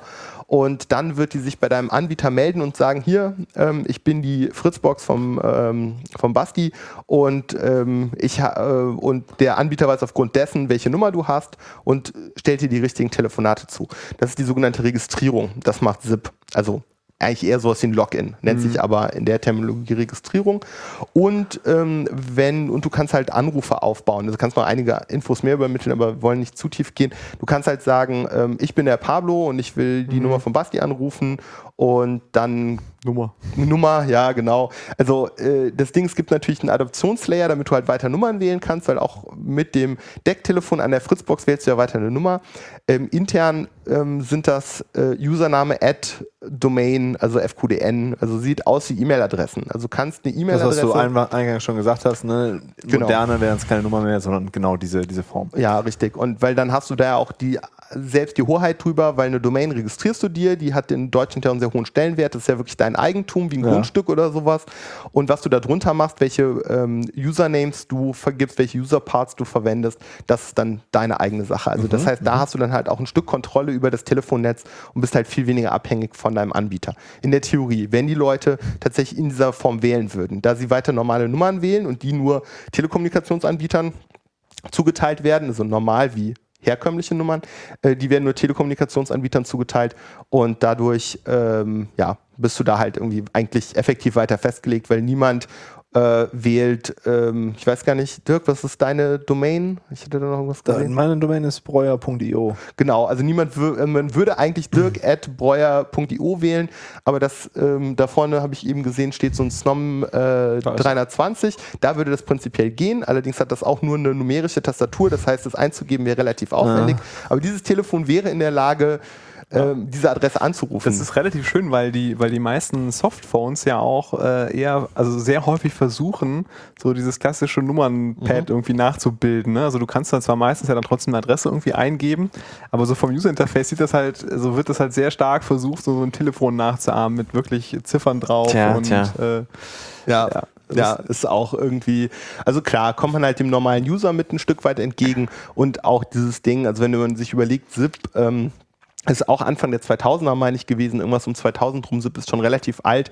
Und man sieht halt, dass es sich bis heute noch nicht durchgesetzt hat, weil die Leute sind da einfach, glaube ich, sehr traditionell unterwegs. also durchgesetzt, also das heißt also die Telekom macht für ihr. VoIP auch kein SIP? Oder? Nein, das war jetzt vielleicht missverständlich. Also die Adressierung, diese Art der Adressierung Ah, okay. hat sich nicht durchgesetzt. SIP hat sich sehr weit durchgesetzt. SIP ist heute der absolute Standard und wird selbst zwischen den Carriern eingesetzt. Also da kommen wir, glaube ich, auch später Mhm. nochmal zu. Ähm, also früher gab es zwischen den großen Anbietern andere Protokolle wie mit dem Enduser. Äh, für die neue Generation. Man nennt, spricht da auch von Next Generation Networks, NGN. Ähm, dort wird SIP auch als Signalisierungsprotokoll äh, eingesetzt. Es gibt noch weitere Protokolle, die in der Vergangenheit eine Rolle gespielt haben. Eins, das immer noch äh, lebt, ist MGCP. Das wird zum Beispiel dieser, ähm, diese Box von Ish, die du erwähnt hattest, die wird wahrscheinlich MGCP gesprochen haben. Das ist ein, SIP ist ein relativ komplexes Protokoll mit einem relativ intelligenten Client, der auch State hält. MGCP ist ein sehr einfaches Protokoll. Wollen wir mal, wollen wir mal so ein Telefonat mal durchgehen? Wie das mit SIP funktioniert? Wie das mit SIP funktioniert. Also Okay, ich kann das nicht. Also das muss der Pablo machen. Muss ja, ich ihn gar nicht fragen. Nee, nee, Ja, also ich das war jetzt auch mal so eine, so, nur um mal, mal so, eine, so einen roten Faden mal zu bekommen. Ne? Wir haben Okay. jetzt irgendwie haufenweise Akronyme. Ja, und gar nicht, was- gar nicht so einfach. Das ist jetzt nee, finde ich aber eine nette Idee. Signalisierung und so. Das heißt also irgendwie, keine Ahnung, ich will jetzt den Pablo anrufen, ich mache jetzt, ich starte jetzt meinen ZIP-Client auf dem Rechner. Genau. Was, also was. Sagen, genau, ähm, sagen wir mal, der SIP-Client ähm, nutzt Ja, ein. die äh, von Bevuta, die äh, Ja? hab- ich habe eine Okay, ZIP-Account bei bei Bevuta. Bevuta, genau. Das SIP-Angebot von uns äh, heißt Phonity, ähm, ist aber auch, äh, also wenn ihr da Interesse habt an solchen Produkten, meldet euch ruhig bei mir, aber müsst nicht mein Ich habe jetzt schon einen Account, speziell. schon eingetragen, genau. aber was- ähm, auf jeden Fall, genau. Äh, Du startest den, der registriert sich dann erstmal bei uns, weil du hast da dann ja auch eine, in dem Fall jetzt eine, eine reguläre Festnetznummer, damit du von außen angerufen werden kannst. Das heißt, äh, Du bist auf dem System registriert, das heißt, äh, unser System, unsere Vermittlung weiß, welche äh, IP-Adresse du aktuell hast und potenziell ha- hat der Client auch schon ein bisschen was mit deiner Firewall gemacht, weil das ist bidirektionale Kommunikation. Ja, deine Firewall muss irgendwie State halten, damit ähm, Also vielleicht mit UPnP oder so, dem Router, der, Ja. der Fritzbox sagt, mach mal hier diesen Port auf. Genau, mach mal Äh, Port auf ja, okay. oder ähm, du hast halt bestimmte Datenpakete nach draußen geschickt, die dafür zu, für sorgen, dass bestimmte andere Datenpakete reinkommen können. Da gibt es verschiedene Möglichkeiten. Genau, du hast dich registriert, das heißt, unser System weiß, unter welcher IP-Adresse du erreichbar bist, weil du wirst ja auch angerufen. Anders als du rufst eine Webseite auf, du machst einen Request und bekommst direkt einen Response. Du registrierst dich, wirst aber unter Umständen erst zwei Stunden später angerufen. Ja, okay. Das heißt, das muss irgendwo im Hintergrund stehen. Ja. Ähm, das heißt, du bist registriert. Ähm, dann rufe ich dich von meinem Handy an. Ähm, dann geht das in unserem Fall ähm, von der Deutschen Telekom über einen Partner von uns in Frankfurt in unsere Vermittlung und geht dort dann, wird dort von ISDN ähm, auf äh, ISDN SS7 umgepackt äh, in IP-Pakete. Ähm, es wird eine Signalisierung gemacht per SIP. Also per SIP wird dir dann mitgeteilt für deine Rufnummer XY von der Rufnummer von Pablo kommt jetzt hier ein Call für dich und es werden bestimmte Parameter, wie zum Beispiel der Codec, also das Verfahren, wie die Audiodateien, Daten kodiert sind, Okay. wird übermittelt und auch, wo ist der Endpunkt, wo kommen diese Audiodaten her? Weil die Audiodaten werden mit einem anderen Protokoll übertragen, das ist nämlich RTP, das Realtime-Protokoll, ähm, was glaube ich unter anderem Flash und so auch kann, also das ist auch für einige andere Medienstreams äh, durchaus äh, für, gibt's auch schon für. Streaming-Anwendungen, genau, das gibt es auch schon ziemlich lange, ist auch nicht so kompliziert.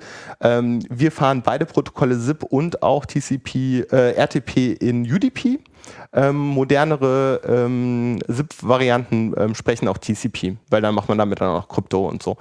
Ähm, genau, aber RTP ist üblicherweise ähm, UDP, weil es bringt dir nichts, einen Retransmit zu haben, den dir ähm, TCP ja anbieten würde, weil Also wenn das das, ist eh wenn- weg. wenn- ist eh weg, weil die Daten sind zu alt, dann nochmal später irgendwas zu übertragen ist einfach Ja, witzlos. Aber Moment mal, das, das, das heißt, das heißt von deinem, äh, keine Ahnung, ich unterstelle dir erstmal, du bist bei, bei, bei, äh, bei der Telekom mit deinem, mit deinem, äh, mit deinem Telefon, mit deinem Mhm, ja, Handy. Bin ich tatsächlich? Äh, bist du sogar tatsächlich. Das heißt, ähm, ihr kriegt also die Daten, also das, das Audiogespräch und das Signaling nicht über IP zu euch, sondern ihr, ihr habt ganz normal, also in Anführungsstrichen ganz normale ISDN-Anschlüsse auch nochmal. Ja, also wir haben die Carrier-Variante davon. Wir haben tatsächlich einen eigenen SS7-Interconnect. Wir haben mehrere Interconnects, aber wir haben sowohl SS7 als auch Da werden auch die SIP-Interconnects. Daten übertragen von. Äh, Jein, ähm, SS7 ist ein Signaling-Protokoll. Also bei SS7 dreht, dreht sich fast alles um Signalisierung. Also ähm, welche Rufnummer wohin, auf welchem Kanal kommt das Audio, so ähnlich wie mit RTP, nur halt in der, in der ähm, Okay. TDM-Welt, also in der alten Welt. Ähm, äh, SS7 kann auch in Grenzen Payload tragen. Ähm, SMS sind typisches SS7 Payload. Du kannst also Funkzellen abfragen, also kannst abfragen, wer ist gerade in welcher Funkzelle. Diese Angriffe, die gerade auf dem 31C3 vorgestellt wurden, auf UMTS, die gingen ja Ähm, also die ging ja in Verbindung mit SS7 und diese ganzen Schlüsselaustauschthemen und solche Sachen. Das ist, äh, das ist auf SS7 dann aufgesetzt. Okay, okay, also ihr habt also keine, ihr habt keine äh, ISDN-Anschlüsse an eurem, in eurem Rechenzentrum. Doch. Doch. ähm, das da, hieß das jetzt nicht. Genau, nein. da gehe ich mal ganz kurz, also ich Okay. hoffe, das wird für die Zuhörer nicht zu komplex, weil das zeigt doch einigermaßen tief ein, wobei das der Part ist, den ich eigentlich immer interessant finde. Also, es gibt ein Interface, das nennt sich E1. Das ist 2 Mbit. Ihr habt dieses, diese Größe 2 Mbit ist eigentlich relativ bekannt. Also wenn Sie in den 2000ern oder so oder früher eine Standleitung haben wollte, diese extrem teuren Dinger, wo man richtiges Internet mitbekommen hat, dann war das gerne mal 2 Mbit, wenn man genug Geld hatte. Ja? Für ein Schweinegeld hat man 2 Mbit symmetrisch bekommen. Und das physische Interface dahinter, ähm, das nennt sich E1. Und das sind 32 Zeitschlitze ähm, zu je 64 Kilobit. Ähm, denn ähm, die alten Verfahren, also früher hatten wir physische Leitungen, wirklich Kupferleitungen, die durchgeschaltet Von wurden, da waren. Verstärker drin, die wurden wirklich von A nach B geschaltet. Ähm, seit wir Dediziert, also ohne dass da irgendjemand anders drauf ist. auf kein der gleichen, genau, nee, kein, Multiplexing, kein, also ja, gab es auch, aber im Wesentlichen das. Jeder seine eigene physische Kupferleitung. Und Das ähm, skaliert aber nicht gut, ne? ja, das führt dann halt dazu, dass du halt irgendwie so beindicke Kabel hast, in denen dann halt, also nur nicht jeder hat sein eigenes Kabel, aber jeder hat in dem Kabel seine eigene Dopp Doppelkupferader. Also da brauchst du halt dann für so Strecken Köln, Hamburg, äh, ja, brauchst du dann halt echt dicke, dicke Leitungen. Ja, und da ist dann halt auch irgendwann relativ bald Schicht. Also ich glaube, ähm, in, jetzt in Zeiten, bevor wir ähm, das mit dem Telefon selber verwendet haben, ich glaube, dass dann mal eine Leitung, also dass, dass du das Verbindungsstück, nicht, die, nicht der Teilnehmer belegt wird, sondern die Verbindung dazwischen, die sogenannte Gasse, ein Gassen besetzt, ähm, das war, glaube ich, damals noch äh, deutlich häufiger. Dass du einfach, es gab keine Leitung. Ja. Zwischen äh, Ost- und West-Berlin waren das auch nur so Größenordnung 10 oder 20, die überhaupt gleichzeitig gingen. Ja, Okay. also, ne? 1000 oder Nee, nee, 10 oder 20. Da hast du aus dem Westen nicht im Osten anzurufen. So Ruf- einfach nee, ist das. genau, Umgekehrt ja, ja. ist schon mal gar nicht. Nee, und dann ist auch die, ist auch die Dame vom Amt nach einigen Minuten dazwischen gegangen und hat dich aufgefordert, äh, doch mal zum Punkt zu kommen. Äh, Entschuldigung. Ja, Legt sie mal auf hier. Wir brauchen die Leitung. ja, genau. Okay, Okay. zurück, zurück, 2 zu, zu, E1. zurück zu den 2 Mbit E1. Genau, E1 ist das physische Interface, 32 Zeitschlitze zu je äh, 64 Kilobit. 64 Kilobit kennen wir wieder vom ISDN, zweimal, zweimal 64 Kilobit plus 16 Kilobit äh, Signaling-Kanal speziell. Ähm, bei diesem E1 ist es so, du hast 32 Zeitschlitze, davon werden, wird einer für die Synchronisierung verwendet. Das heißt, jeder 32. Zeitschlitz sagt dir nur wieder, es geht wieder von vorne los. Und ähm, du hast, äh, zumindest wenn du einen Firmenanschluss hast, in einem dieser 32 äh, Zeitschlitze hast du auch noch einen für Signaling. Also quasi das, was sich beim normalen ISDN D-Kanal nennt. Ja, zwei B-Kanäle, ein D-Kanal, zweimal 64, einmal 16 Kilobit beim normalen S0, das ist der, den man zu Hause hat. Und beim Firmenanschluss S2M, der entspricht physisch dem E1, ähm, hast du einen, ähm, einen Synchronisationszeitschlitz und einen für Signaling, wo halt übertragen wird, auf welchem der anderen Kanäle jetzt das Gespräch rauskommt und von welcher Nummer zu ist, welcher ja, Nummer genau. das ist. Genau. Okay. Ähm, und wenn du dann SS7 sprichst, ist das ein bisschen entkoppelt. Du hast diese 31 Zeitschlitze, eventuell n-mal, weil du hast dann ganz viele von diesen E1, wenn du es groß machst. Du brauchst aber, glaube ich, man sagt, für 70 mal 31 Zeitschlitze, also 70 E1, brauchst du einen Signaling-Kanal. Also von diesen äh, 70 mal 31 reservierst du einen für SS7 Signaling. Okay. Ja? Und da kannst du dann das Signaling für alle Kanäle drauf machen. Die adressierst du dann darüber. Dann sagst du halt auf dem E1 Nummer 5, dort in Zeitschlitz Nummer 3, kommt jetzt ein Gespräch vom Pablo für den Basti. Ah, okay. Ja? Okay. Und das ist, das ist das, was SS7 in, im Kontext Rufaufbau und Telefonie tut. Wie gesagt, du kannst dann teilweise größere Trunks, wo du mehrere ähm, SS7 Zeitschlitze hast für SMS-Transport nehmen zum Und- Beispiel und oder solche Dieser Abfragethemen. E1 ist dann, ist dann so was wie ein, wie, wie ein ISDN-Anschluss. RJ, RJ45 sieht aus wie eine Ethernet-Buchse in der Regel. Gibt es auch so in Coax, gibt es in etwas unterschiedlichen Ausführungen. Ähm, ist aber, genau, ist halt ist ein Wie- Telefonanschluss. Wie kommt, also meine ganz naive Frage, wie kommt das, dass ihr nicht einfach von einem, von einem, aus dem Internet, von der Telekom, von irgendeinem Gateway-Server oder irgendwas, äh, VPN, hast nicht gesehen, da die, die Daten einfach, also komplett IP-basiert reingereicht bekommt. Äh, Also, Hm. ich meine, ihr, ihr, ihr bezahlt doch sicherlich schon für eure, für eure Gigabit-Anschlüsse im Rechenzentrum. Warum braucht man dann da jetzt auch noch äh, diesen anderen, Kan also diesen anderen Kanal, das. Ja, Äh, ja ähm, also zum einen äh, haben wir natürlich auch Spaß dran. Also ich habe das jetzt nicht mit einem klaren das, Geschäfts... ge- Geht das auch oder gibt es das gar nicht? Also, Doch, doch, das gibt also zumindest inzwischen gibt es das. Also das sind verschiedene Sachen. Das eine ist, dass wir an Techniker immer viel Spaß haben und ähm, einfach auch die alte Welt nochmal gesehen zu haben, war Ja. sicher mit ein Teil dessen. Einfach mal da die Hand drauf. Also SS7 ist so ein großer Mythos, also ganz viele nehmen das irgendwie in den Mund, aber die wenigsten haben es wirklich mal selber gesehen und, und selber mal die Hand drauf gehabt. Insofern, da war ich schon auch so ein bisschen, das wollte ich mal, mal selber angefasst haben, das Ding. Und ähm, habe dann später auch, also ich habe ein paar Wireshark-Dumps. Also Wireshark versteht SS7. Also wenn du dann auf dem, du musst halt ähm, ein Stück Software haben, was dir das da rausdumpt aus der Leitung und dann nimmst du dieses Datenpaket und steckst das halt, äh, dein, dein PCAP-File und steckst das dann halt in dein äh, in eine Wireshark und dann ähm, zeigt dir halt Wireshark die verschiedenen Protokollebenen und Call-IDs und den ganzen Kram Ja. an und kann dir dann auch Audio, wenn du so einen anderen Kanal, so einen Nutzkanal drin hast, kann dir auch Audio extrahieren und so. ist ganz nett. Ja, ähm, jetzt, wir haben das ähm, 2007 mit angefangen und 2007 konnte man das kaum so kaufen. Also diese Vorleistungsanbieter, diese, klar, also bei der Telekom gar nicht, die haben jetzt vor wenigen Jahren angefangen, dann sehr äh, massiv ähm, auch die Verbindung zu ihren ähm, Wettbewerbern und zu den anderen Marktteilnehmern auf SIP zu machen. Aber das ist eine relativ neue Entwicklung. Und 2007 war SS7 definitiv ähm, der Standard. Und ähm, das Ding ist, bei Voice over IP kannst du auch relativ viel falsch machen. Was du bei SS7, das ist halt super gut eingespielt seit Jahrzehnten, genauso wie ISDN, da machst du halt nicht viel verkehrt. Und da haben wir gesagt, okay, ähm, wir meinen das mit der IT und mit dem IP, das können wir selber, da kommen wir her. Leute, gebt uns das, was ihr könnt, nämlich klassische Telco-Technik, damit beschäftigen wir uns dann, das macht uns Spaß und wir machen die Umsetzung selber. Okay. Und heute haben wir beides. Also wir haben sowohl ähm, die Geschichte, dass wir mit unseren Partnern teilweise SIP sprechen, weil sich das da halt inzwischen gut etabliert hat und die teilweise geografisch weiter weg sind, weil diese Leitungen sind relativ teuer. Also alleine eine Verbindung quer durch Frankfurt kostet, wenn du sie regulär kaufst, ungefähr 400 Euro im Monat. Nur, nur Transport. Also keine Leistung drauf. Da ist kein Internet drauf oder keine Telefonminuten, keine weiteren Verbindungen, sondern nur, dass die dich von einem Rechenzentrum in ein anderes Rechenzentrum ja. verkabeln. Ja, ja. Dafür zahlst du sowas irgendwie 400 Euro, was mit nicht zu rechtfertigen ist, also 2 Mbit. Ja? Also ja, so, ne, genau, so ein, Giga, also so, so, so ein Gigabit-Port äh, wird sicherlich nicht so viel. Äh, Nee, der ist, äh, der ist billiger und da geht halt irgendwie das 500-fache durch. Also das wäre eigentlich, wenn das jetzt nicht eh sein Ende finden würde, wäre das definitiv in meinen Augen ein Fall für den fürs äh, Kartellamt, weil es geht eigentlich nicht. aber also, 400 Euro für sagen wir mal so, wenn man jetzt heutzutage from scratch anfangen würde, dann könnte man auch von der Telekom die Gespräche per SIP ja, äh, bekommen. Genau, würdest du. So wie du heute ähm, keine Alarmanlage mehr kaufst für einen ISDN-Anschluss Genau. sinnvollerweise, Ja, okay, Ähm, okay. fängst du halt heute auch nicht mehr mit SS7 an. Okay, also ich habe meinen Client gestartet, äh, der loggt sich ein, ähm, an, an Der registriert an, sich. Äh, ja, also angenommen, der ist äh, richtig, der registriert sich. Terminologiefrage, ja. Genau. Terminologiefrage, äh, genau, der registriert sich, sagt ja, hallo, hier bin ich, das ist meine IP-Adresse 134, äh,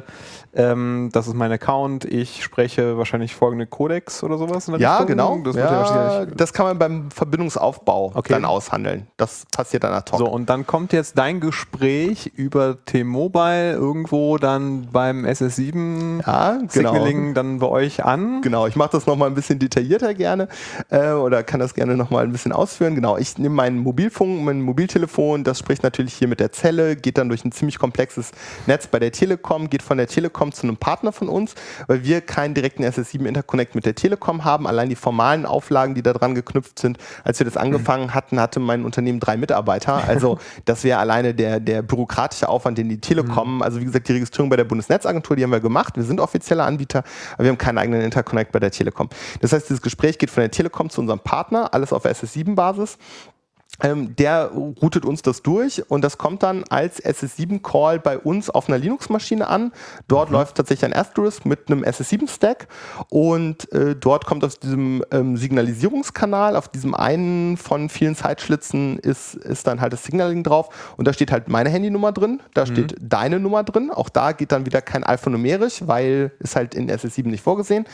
Ähm, Ah, okay. Genau, äh, da kommt dann die Nummer raus und unsere Datenbank schlägt dann nach ähm, für deine Nummer, wem ist diese Rufnummer und schlägt im nächsten Schritt nach, ist der registriert und mit welcher IP-Adresse ist der registriert und dann wird ein ZIP-Paket an dich geschickt.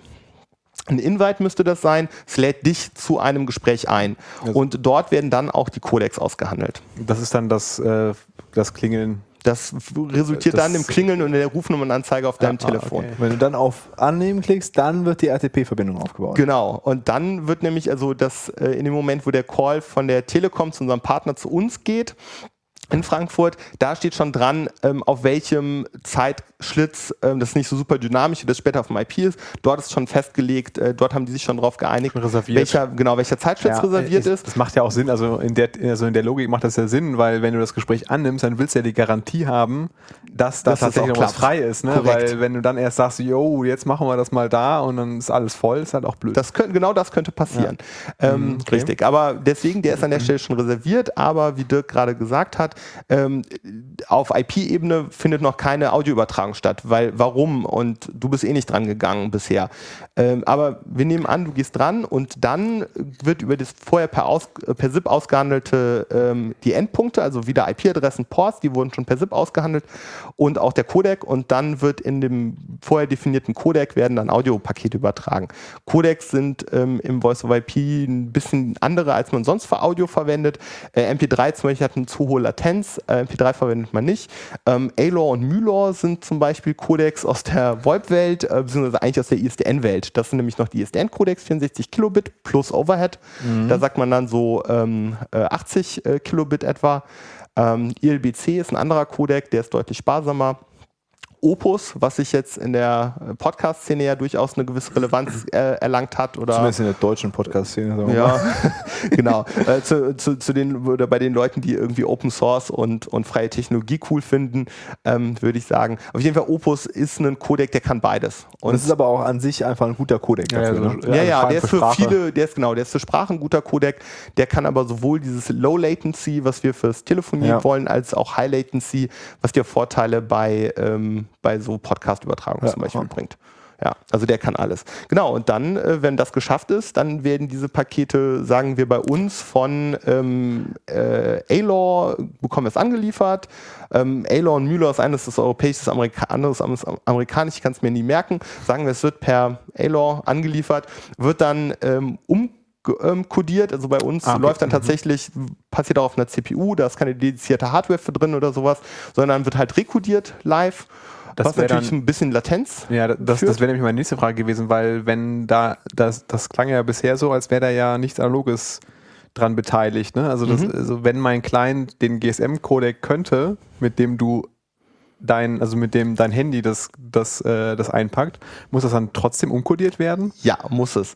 Denn in dem Mobilfunknetz, in dem, Mo- das Mobilfunknetz seinerseits basiert ja auch, zumindest traditionell, auf ähm, für Signalisierung SS7, SS7 und SS7-Derivate und dann hast du diese 64 Kilobit Zeitschlitze. Das Ding ist aber, dein Audio vom Handy hat zum Beispiel nur 8 Kilobit. Das heißt, die packen n mal 8 Kilobit in die 64 Kilobit rein. Das? 8 mal 8, ja, 8 mal 8. Das Passt. Heißt, das müsste passen, genau. Ähm, das, das ist das, was sie in ihrem Netz transportieren. Aber das können die halt nicht mit unserem Partner sprechen, weil das ist ja kein Mobilfunkanbieter und das ist ja kein Mobilfunknetz, wo die da miteinander reden, sondern das ist ja Festnetz. Und dieses Festnetz hat immer 64 Kilobit. Ja, weil Ist, ist, mehr Platz da? Ne? ja, Also denn man hat halt den Platz und das ist halt die Tradition. Also ein Festnetzgespräch hat halt im digitalen Netz in Deutschland 64 Kilobit. Die Amis machen das nochmal anders, die haben 56, glaube ich. Die haben einen etwas anderen Kodex. Äh, ich habe, Äh, äh, äh, äh, ich habe ja, äh, hatte es hier, wird das jetzt nicht hier mit diesem, diesem neuen, diese HD-Telefonie, gibt es das nicht auch? Also auch auf, äh, Nicht auf auf LTE, dieses neue, was du da, Ja. ich keine Ahnung, ob so irgendein Anbieter in Deutschland schon unterstützt. Das würde ich vermuten, dass das hinten dran dann VoIP ist. Weil die LTE-Netze, die müssen eh dicke IP-Leitungen haben, weil ähm, traditionell auch Datendienste in Mobilfunknetzen waren hinten dran wieder diese E1-Leitungen, Ja. was halt mit ähm, äh, äh, GPRS und Edge noch ganz gut geht, was mit klassischem UMTS auch noch gut geht. Mit HSDPA oder HSPA kann man den Leuten immerhin noch hohe Datenraten suggerieren und macht hinten dran dann doch nur 2 Mbit oder 2x2 Mbit. Ähm, spätestens mit LTE brauchst du halt dicke, richtig dicke Leitungen und Ja, ja. IP hinten dran. Das heißt, da ist dann der Mobilfunk-Backbone IP und dann kannst du halt auch auf diesem IP-Backbone wieder VoIP sprechen und das mit mit hochbandbreitigen Codecs und HD. Also dann, dann, dann wäre quasi so, also ich, ich meine, das gibt es in Deutschland noch nicht, also Telefonie über LTE, also wenn du mit Hm, deinem, mit deinem, auch. mit deinem 4G-Telefon einen Anruf machst, dann geht das äh, nicht über äh, äh, nicht über LTE, sondern nur deine Daten gehen über LTE, wenn ich das zumindest nicht ganz äh, falsch im Kopf habe. Aber dann wäre ja da, da, da die gleiche Tendenz da wie jetzt im Festnetz ja auch, oder? Also dass dann die Gespräche dann halt auch über VoIP dann irgendwann Korrekt. transportiert werden. Ja. Und dann gäbe es ja eine digitale Direktverbindung, sage ich jetzt mal, von dir zu mir. Eine, sogar vielleicht eine IP oder eine Oder- RTP theoretisch. Und dann braucht auch nichts mehr hin, also hin und her geschaufelt zu werden, theoretisch. Ja, aber diese Netze sind heute so stark gegeneinander abgeschottet. Also, ähm, dass wir jetzt über von der Telekom über äh, Frankfurt zu uns, ähm, wir sehen voneinander gar nichts. Also die Telekom weiß nicht mal, dass wir existieren. Insofern, ähm, dass wir da tatsächlich end-to-end ähm, IP reden, was ja auch Security-Implikationen und so. Natürlich mit Krypto und vor allem mit, mit äh, sicherheitsfrei, äh, also mit fehlerfreien Implementierungen. Snom hat gerade ein Riesenproblem, weil denen haben sie halt gerade die Krypto-Implementierung oder die, die TLS-Implementierung gerade, glaube ich, aufgemacht.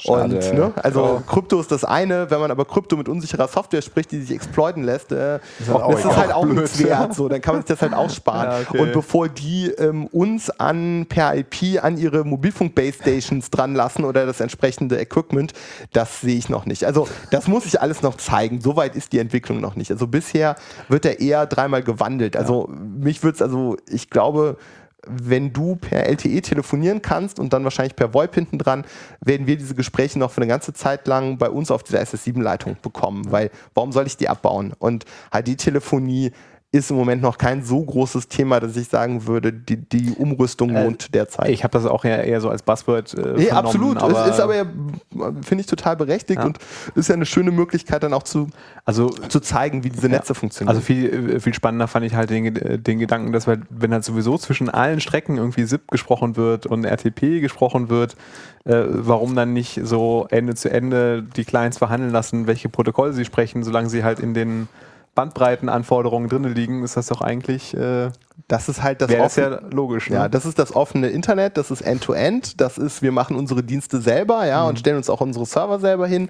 In der Telekommunikationswelt ist es so, dass die Telekommunikationsanbieter gerne Dienste verkaufen wollen, Mhm. wie SMS und ähnliches und die dann per Use abrechnen, ja. Also die wollten ja auch E-Mail mit BlackBerry, äh, haben die ja E-Mails, einzelne E-Mails dafür haben wir doch jetzt die E-Mail erfunden, oder? Dass man das wieder einzeln Ja, abrechnen ja, kann. komm, hör mal auf. Das, Nicht zu sehr die, abschweifen. Die, genau, und die, die Sendung besser mit jemand anders machen, sonst werde ich, äh, Ja, so, weil okay. das sind so Themen, da werde ich unleidlich, das kann ich gar nicht gut. Ich habe lieber gute Laune. Ähm, ja, ist auf jeden Fall ziemlich abgefahren und ist halt ganz anders als dieses Internet. Also dieses Internet End-to-End und Leute reden direkt miteinander und jeder hat eine äh, öffentlich erreichbare Adresse, vielleicht nur eine, aber immerhin eine hat Ja. man in der Regel ähm, in dieser Telco-Welt und du kannst halt auch sehen, wo deine pa Datenpakete lang gehen, du machst einen Traceroute und siehst, was passiert. Das ist in der Telekom-Welt ganz, ganz anders. Selbst wir als Anbieter sehen im Wesentlichen unseren unseren direkten Partner und nicht viel darüber hinaus. Das, was bei uns ein Hat bisschen Vorteile, ne? Also ja, du weißt aus halt, wer, du äh, weißt halt, wer verantwortlich ist. Aus Sicherheitssicht, hm, ich weiß nicht. Das ist halt so ein bisschen wie mit dem Fax, ne? Das Also sieht, wenn wir ha- uns an sieht den halt Kongress aus. erinnern, ist halt mit Sicherheit im SS7 auch nicht viel. Ja, her, ne? Nee, nee, ich denke auch, das ist ja halt. gut, da, da, war ja das Problem, du musst halt nur einen finden, der dich halt rein, mal, mal dran lässt. Ne? Ja, genau, halt direkt. Äh, Ja, wie gut, dass ihr keinen kennt, der Zugriff auf ein SS7-Netz Ja, hat. genau, ne? allerdings. richtig. Da Ja, wir noch gar nicht könnte man ja, Gott weiß was. Nee, aber ne, also wenn du sagst, du siehst, ei- eigentlich sieht man nur den direkten Partner, äh, ist halt dann auch alles, also ist halt keine Sicherheit.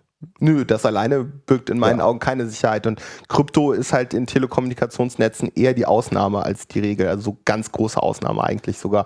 Selbst ähm, wenn du dein, dein Handy spricht ja, also Mobilfunknetz ist nochmal ein anderes Thema, da gibt es bestimmt auch noch viel bessere Ansprechpartner, aber das finde ich immer so ein interessanter Punkt, den man sich auch ein bisschen vor Augen halten sollte. Das heißt ja mal, Handy-Telefonate sind verschlüsselt.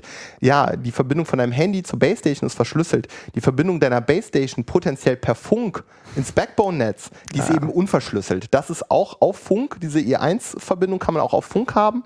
Und ähm, 2 Mbit ist ja nicht so viel. Das ja, genau, kann man auch n mal, so oft haben sie das noch 16 mal 2 Ja. Mbit oder sowas. Auf jeden Fall, ähm, genau. Und diese Funkstrecken, wenn du da dann mit deiner Antenne dazwischen gehst, dann kannst du halt auch das Zeug abhören, weil die dort halt traditionell kein Krypto machen, weil das ist ja Richtfunk und die Technik kann man ja, kann ja nicht jeder kaufen, die kostet ja viel Geld und alleine das reicht ihnen halt zu sagen, ja, nee, da brauchen wir keine Verschlüsselung, da brauchen wir keine echte Sicherheit. Ja, um da aber, also jetzt nicht da ewig ab, abzuschweifen, aber um das dann mitzukriegen, bräuchte man eigentlich nur äh, das Signal- Signaling, um rauszufinden, auf welchem Stütz du gerade hängst und dann kannst du das Gespräch quasi mithören. Okay. Ja, und, und gerade wenn es jetzt halt so Base Station zum Kernnetz ist oder sowas, also wenn du so isolierte Geschichten hast oder einen kleineren Anbieter wie uns, dann liegen die Sachen halt auch alle direkt nebeneinander. Also Mhm. da ist es dann halt vielleicht ein etwas anderer Frequenzbereich oder die eine Leitung oder zwei Leitungen weiter, aber diese ganzen Informationen sind halt alle relativ nah beieinander. Okay. Und wenn ich nur Audio abhören will, ähm, schneide ich im Zweifelsfall einfach alle Zeitschnitze mit und höre sie halt durch und guck mal, wo der Dirk Ja, was erzählt. Den will ich schon erkennen. Ja, okay. Also Klar, daher, klar. das Halt. Signaling brauche ich an der Stelle gar nicht unbedingt. Okay. Wenn ich es habe, ist schön, wenn nicht, dann. Wenn nicht, dann halt, Dann- dann halt ist anders. ein bisschen, ein bisschen mehr Arbeit. In ja, aber wobei die meisten Zeitschlitze sind eh irgendwie frei, weil die müssen ja immer zur Verfügung stellen. Also das heißt, aktiv quasi sind die immer,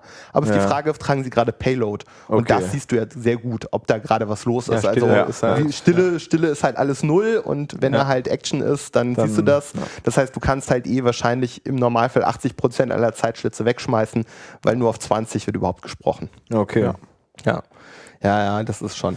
Ja, Ja, aber wo kämen wir denn hin, wenn wir Ende-zu-Ende-Krypto machen könnten? Das wäre ja Nee, das wird verboten. Es ist äh, einfach äh, illegal. ja, ja das viel, zu, gesagt. viel zu gefährlich. Das, Das ist, genau. äh, nee, nee, da kriegen wir nachher noch äh, Da kann Schwierigkeiten. das ja kein, ach, da kann er mehr mithören.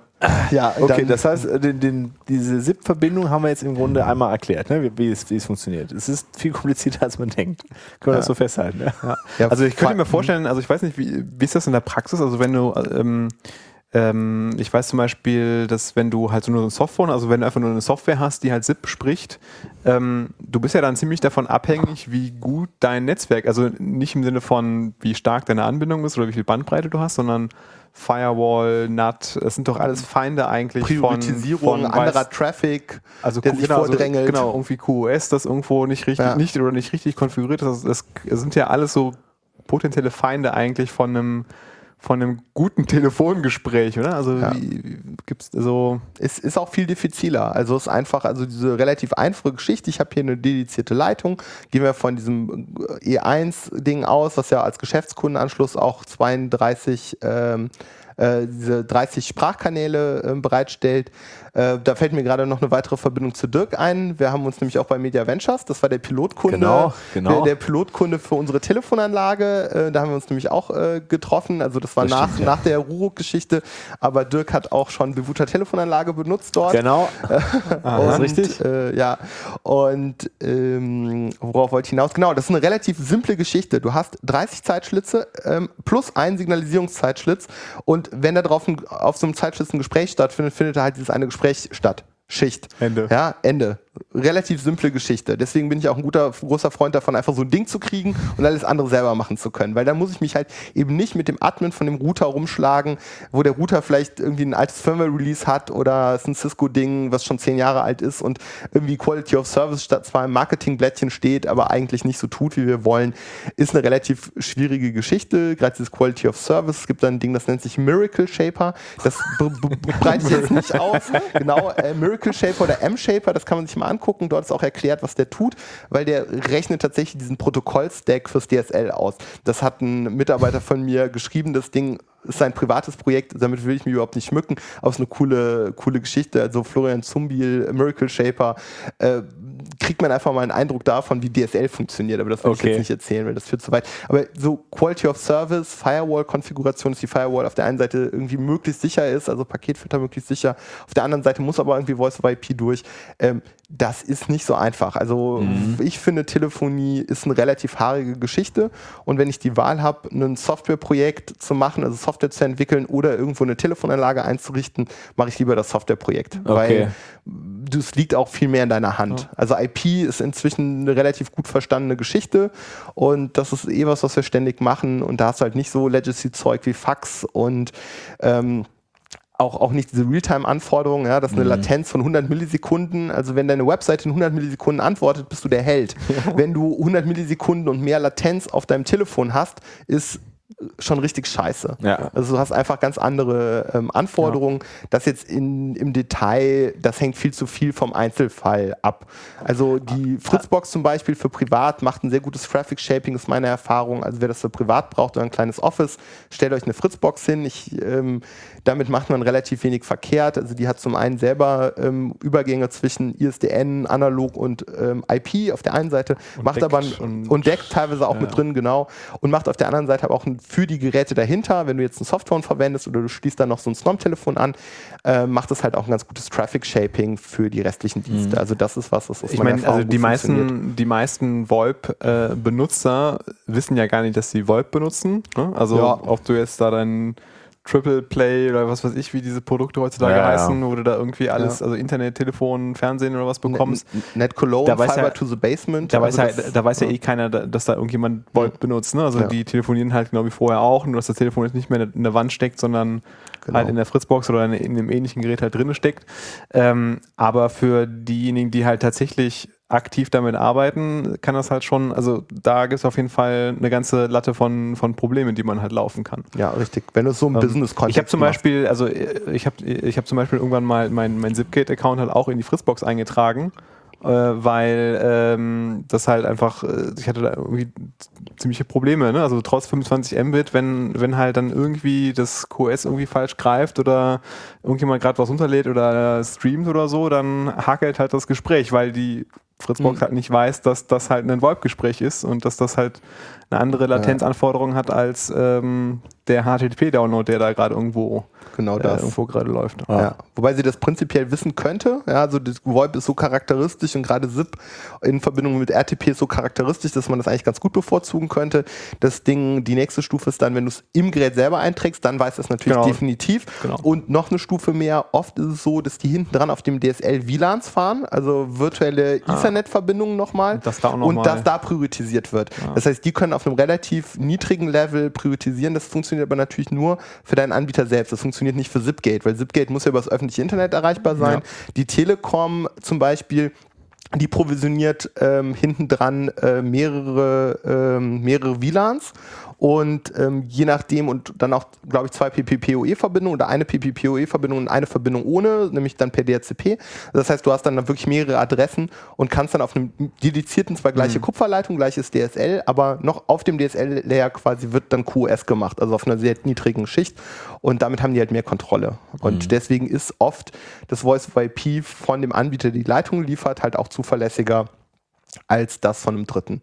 Was eigentlich ein bisschen schade ist, weil eigentlich sollte so ein IP-Leitungsanbieter heute halt eben nur noch das sein, ein IP-Leitungsanbieter, Genau, ein Kabel. IP-Leitungskabel. Richtig. Ja, einmal mehr, mehr, mehr Ende zu Ende, aber das sehe ich nicht. Also prinzipiell ist es so, wenn du eine öffentliche IP hast oder IPv6 oder so, kannst du mit SIP können Endgeräte immer direkt miteinander reden. Also die Vermittlungsstelle ist in SIP eigentlich nicht mehr vorgesehen. Ja? Also Mhm. wenn man SIP richtig machen würde, würdest du ja hättest du halt immer die gleiche IP-Adresse. Irgendwie IPv6 ist ja auch roamingfähig theoretisch. Du hättest, egal wo du bist, die gleiche IPv6-Adresse, hast da einen Hostnamen drauf und dann wählst du halt den Host, also Username, Add Hostname von jemand anders. Aber das, und das kriegen wir auch bis das ist gut. 2019 nicht mehr hin. Nein, das, äh, die Perspektive, also so schwer wie sich IPv6 tut, äh, das äh, sehe ich alles nicht. Aber das ist, so ist SIP gedacht. Ich finde, da sollte man auch immer noch mal darauf hinweisen, dass SIP, äh, anders als sowas wie MGCP, ist nicht dafür gedacht, ursprünglich, um ein Endgerät an eine Vermittlungsstelle anzuschließen. Weil das SIP-Gerät, dein SIP-Telefon hält die Vermittlungsstelle seinerseits für ein SIP-Gerät. Weil die sind symmetrisch. Du hast nicht diese kleinen Server-Geschichte wie bei Okay. HTTP, sondern das ist eigentlich ein Peer-to-Peer-Verfahren. Ja, also da ist es deutlich anders. Und wenn ihr beide im gleichen lokalen Netz, beide einen SIP-Client auf eurem Rechner habt, könnt, solltet ihr euch damit direkt anrufen können. Das kann auch das äh, Snom-Telefon. Also wenn du hier auf dem Notebook einen, ähm, einen SIP-Client startest und ru- rufst die IP-Adresse, irgendein Username, Add-IP-Adresse auf diesem Telefon an, dann müsste das klingeln. Okay. Also das geht. Ganz neue. Möglichkeiten für Spam und äh, Ja. Vielleicht dann doch wieder ein Grund, irgendwie jemanden dazwischen haben zu wollen. Ja, Ja. Ist, ist echt nicht so ganz einfach. Genau, ähm, da sind wir vielleicht dann auch nochmal bei ganz netten Ko Konzepten. Also ähm, ich hatte vorhin dieses Asterisk erwähnt. Asterisk ist so eine Open Source Engine, ähm, sicher die bekannteste. Die Codebase ist leider ganz fürchterlich schlecht. Also wer heute neu mit VoIP anfängt, Was ist das? Also, wenn mal den Fass aufmachst, was ja, was, was ist das eigentlich? Ähm, da gibt es wieder so ein Spezialakronym, ein Back-to-Back oder ein, eine Beze Spezialbezeichnung, ein Back-to-Back User Agent. Also es sind zwei User Agents Rücken an Rücken, Ja. weil, wie ich eben schon gesagt habe, eine Vermittlung gibt es nicht, diesem Konzept nicht vorgesehen. Das heißt, wenn du Vermittlung machen willst oder wenn du einen Netzübergang, Gateway machen willst von einer Technologie auf die andere, muss ich auf der anderen Seite, habe ich keinen Server, sondern wieder einen Client. Ah, okay. Nennt sich in SIP-Terminologie User Agent. Und dieses Asterisk stellt ganz viele User Agents dar. Damit kannst du dann wieder sowas Traditionelles machen. Wenn wir zu Media Ventures zurückgehen, die hatten dann halt von uns geliefert, ein so ein Back-to-Back User Agent, der aber eine multiple Persönlichkeit ist, nämlich ganz viele davon Ja. repräsentierte. Und wenn du dann mit deinem äh, dein Snom-Telefon genommen hast, hast eine Nummer gewählt. Wenn es intern war, ging das vom User Agent Snom-Telefon in den User Agent Asterisk. Von dem Asterisk wieder eine Verbindung zu dem anderen Telefon. Oder von dem Asterisk ins, ähm, ins Festnetz. Und warum nicht direkt, wenn das intern ist? Äh, weil man dann zwischen internen und externen Gesprächen prinzipiell unterscheiden müsste und äh, unterschiedlich wählen müsste. Und so ist es halt immer gleich So dann, wählst du immer gleich. Also so wählst du halt eine kurze Nummer und Okay, ohne Null ja, für ja, ein okay, internes okay, Gespräch ja, ja, und ja, ja. eine Null und eine längere Nummer für ein externes Gespräch und musst dann halt nicht äh, dirk at pkw.de wählen für ein internes Gespräch, Ja. sondern äh, ja, Ja, also wäre halt immer gleich und das Ding regelt das halt dann. Genau, und das ist das, was Unternehmen, Unternehmen haben halt Ja. traditionelle ISDN-Telefonanlagen gehabt Ja. und äh, du willst, äh, ja, die, die Leute, die normale Sekretärin, für die wäre das doch sehr ungewohnt. Also meine Erfahrung ist, die Leute sind da einfach nicht so flexibel Ja, ja. und das ist irgendwie, das ist ziemlich Legacy, aber was willst du machen? Also wenn die Leute dann deine Telefonanlage nicht kaufen, weil man da auf einmal irgendwie Uris wählt statt ähm, Ja, ist halt scheiße. Also für, Also sag mal, für, für Nebenstellen innerhalb, also für interne Nebenstellen ist das ja noch okay, weil das sind ja meistens dann irgendwie drei oder vier Stellen oder sowas in der Richtung. ne, äh, Ähm, aber ähm, so Telefonnummern, so, also ich kann mir keine einzige Telefonnummer mehr merken, auswendig. Also so eine vollständige mit Vorwahl und ja. ich habe ja schon Probleme, meine eigene Handynummer mir, äh, mir zu merken. Da macht das halt Sinn, ne? Nur ich kann halt verstehen, dass das halt so für so interne Sachen, so, so drei Ziffern, das kriegt man halt noch hin. Ja. Und das kriegst du wahrscheinlich auch schneller an so einem Gerät äh, eingetippt, als jetzt hier ein E-Mail-Adressen ähnliches äh, Format, ne? Also Ja, und selbst wenn, wenn nicht, dann haben die ja auch alle Speicher. Also das sind ja eh die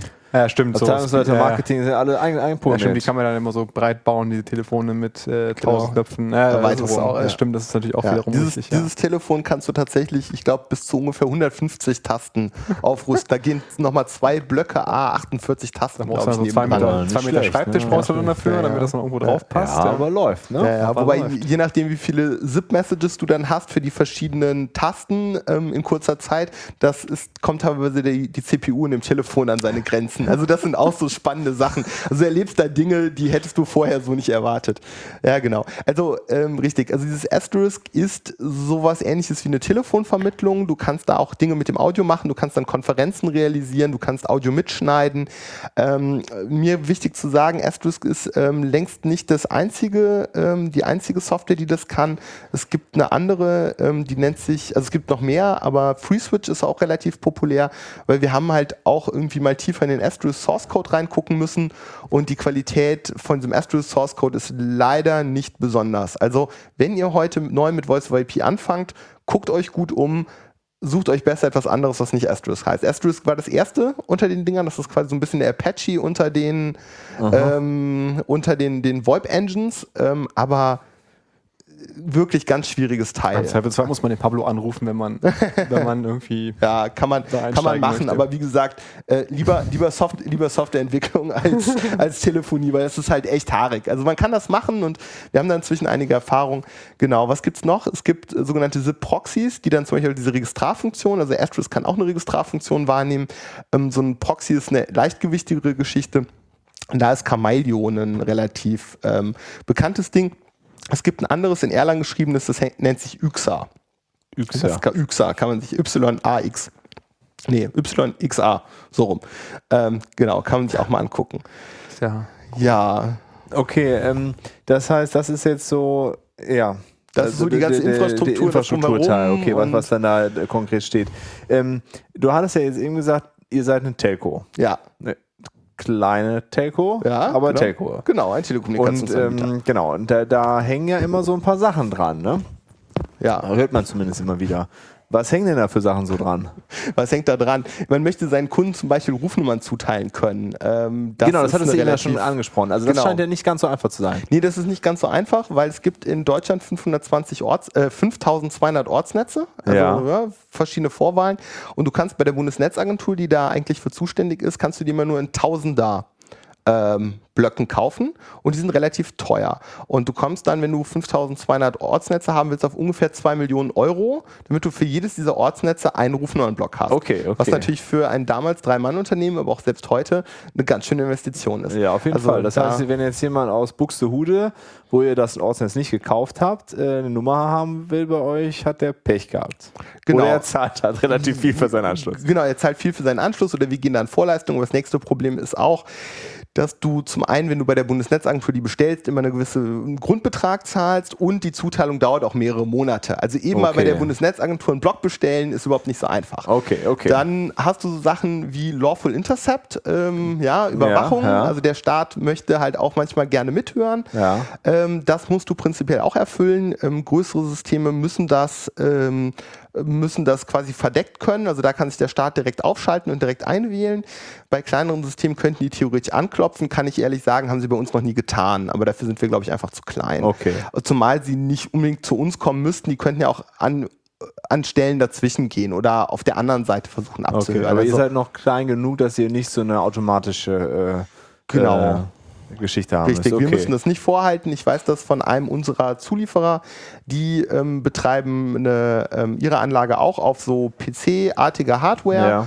und ähm, bei denen ist es so, die haben dort in ihrem eigenen System einen Prozess, wo sie nicht reingucken dürfen. Also die Okay. wissen, da läuft halt ein Prozess auf dem System, der hat einen bestimmten Namen und da wissen sie, wenn der Staat sich einwählt, dann, dann darüber und dann, Okay.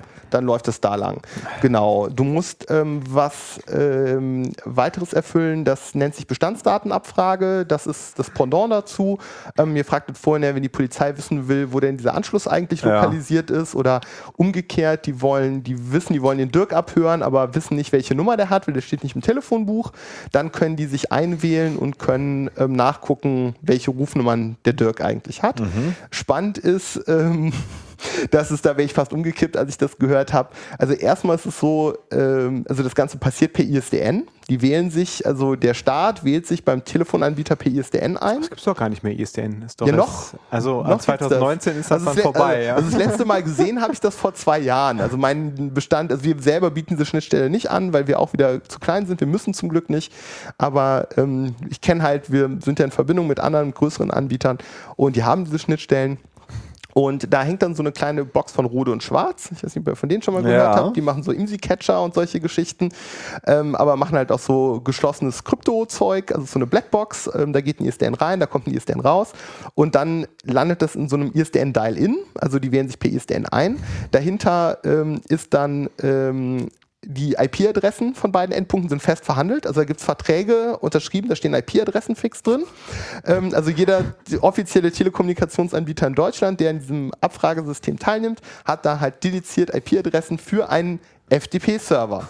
Ja, also Oh Gott. genau. Die wählen sich per ISDN ein, da ist dann diese proprietäre Kryptobox, dahinter landest du dann halt PWP ISDN Dial-In und dann fragen die, dann schieben die so einen, einen Job per FTP hoch, also legen dann eine Datei hin, in einem bestimmten Format kodiert, ähm, die holt sich dann irgendein ein, ein Batch-Prozess, ähm, holt sich das Ding ab, verarbeitet das und legt dieses Ergebnis dahin und dann wählen die sich wieder ein oder haben gewartet und holen das Ding wieder ab. Oh je, das Ja. doch gar nicht alles wissen. Ja, Entschuldigung. Man, man stellt sich das immer so vor, da sitzt einer wie in diesen, diesen amerikanischen Krimiserien ne, und dann so fancy Interfaces, ne, der macht einfach FTP, Kann man schiebt das Ding hoch also- und wartet. Also kann man schon verstehen, warum die NSA einfach die Leitung direkt anzapft, weil Ja, das ist ja Wahnsinn. definitiv. Ja.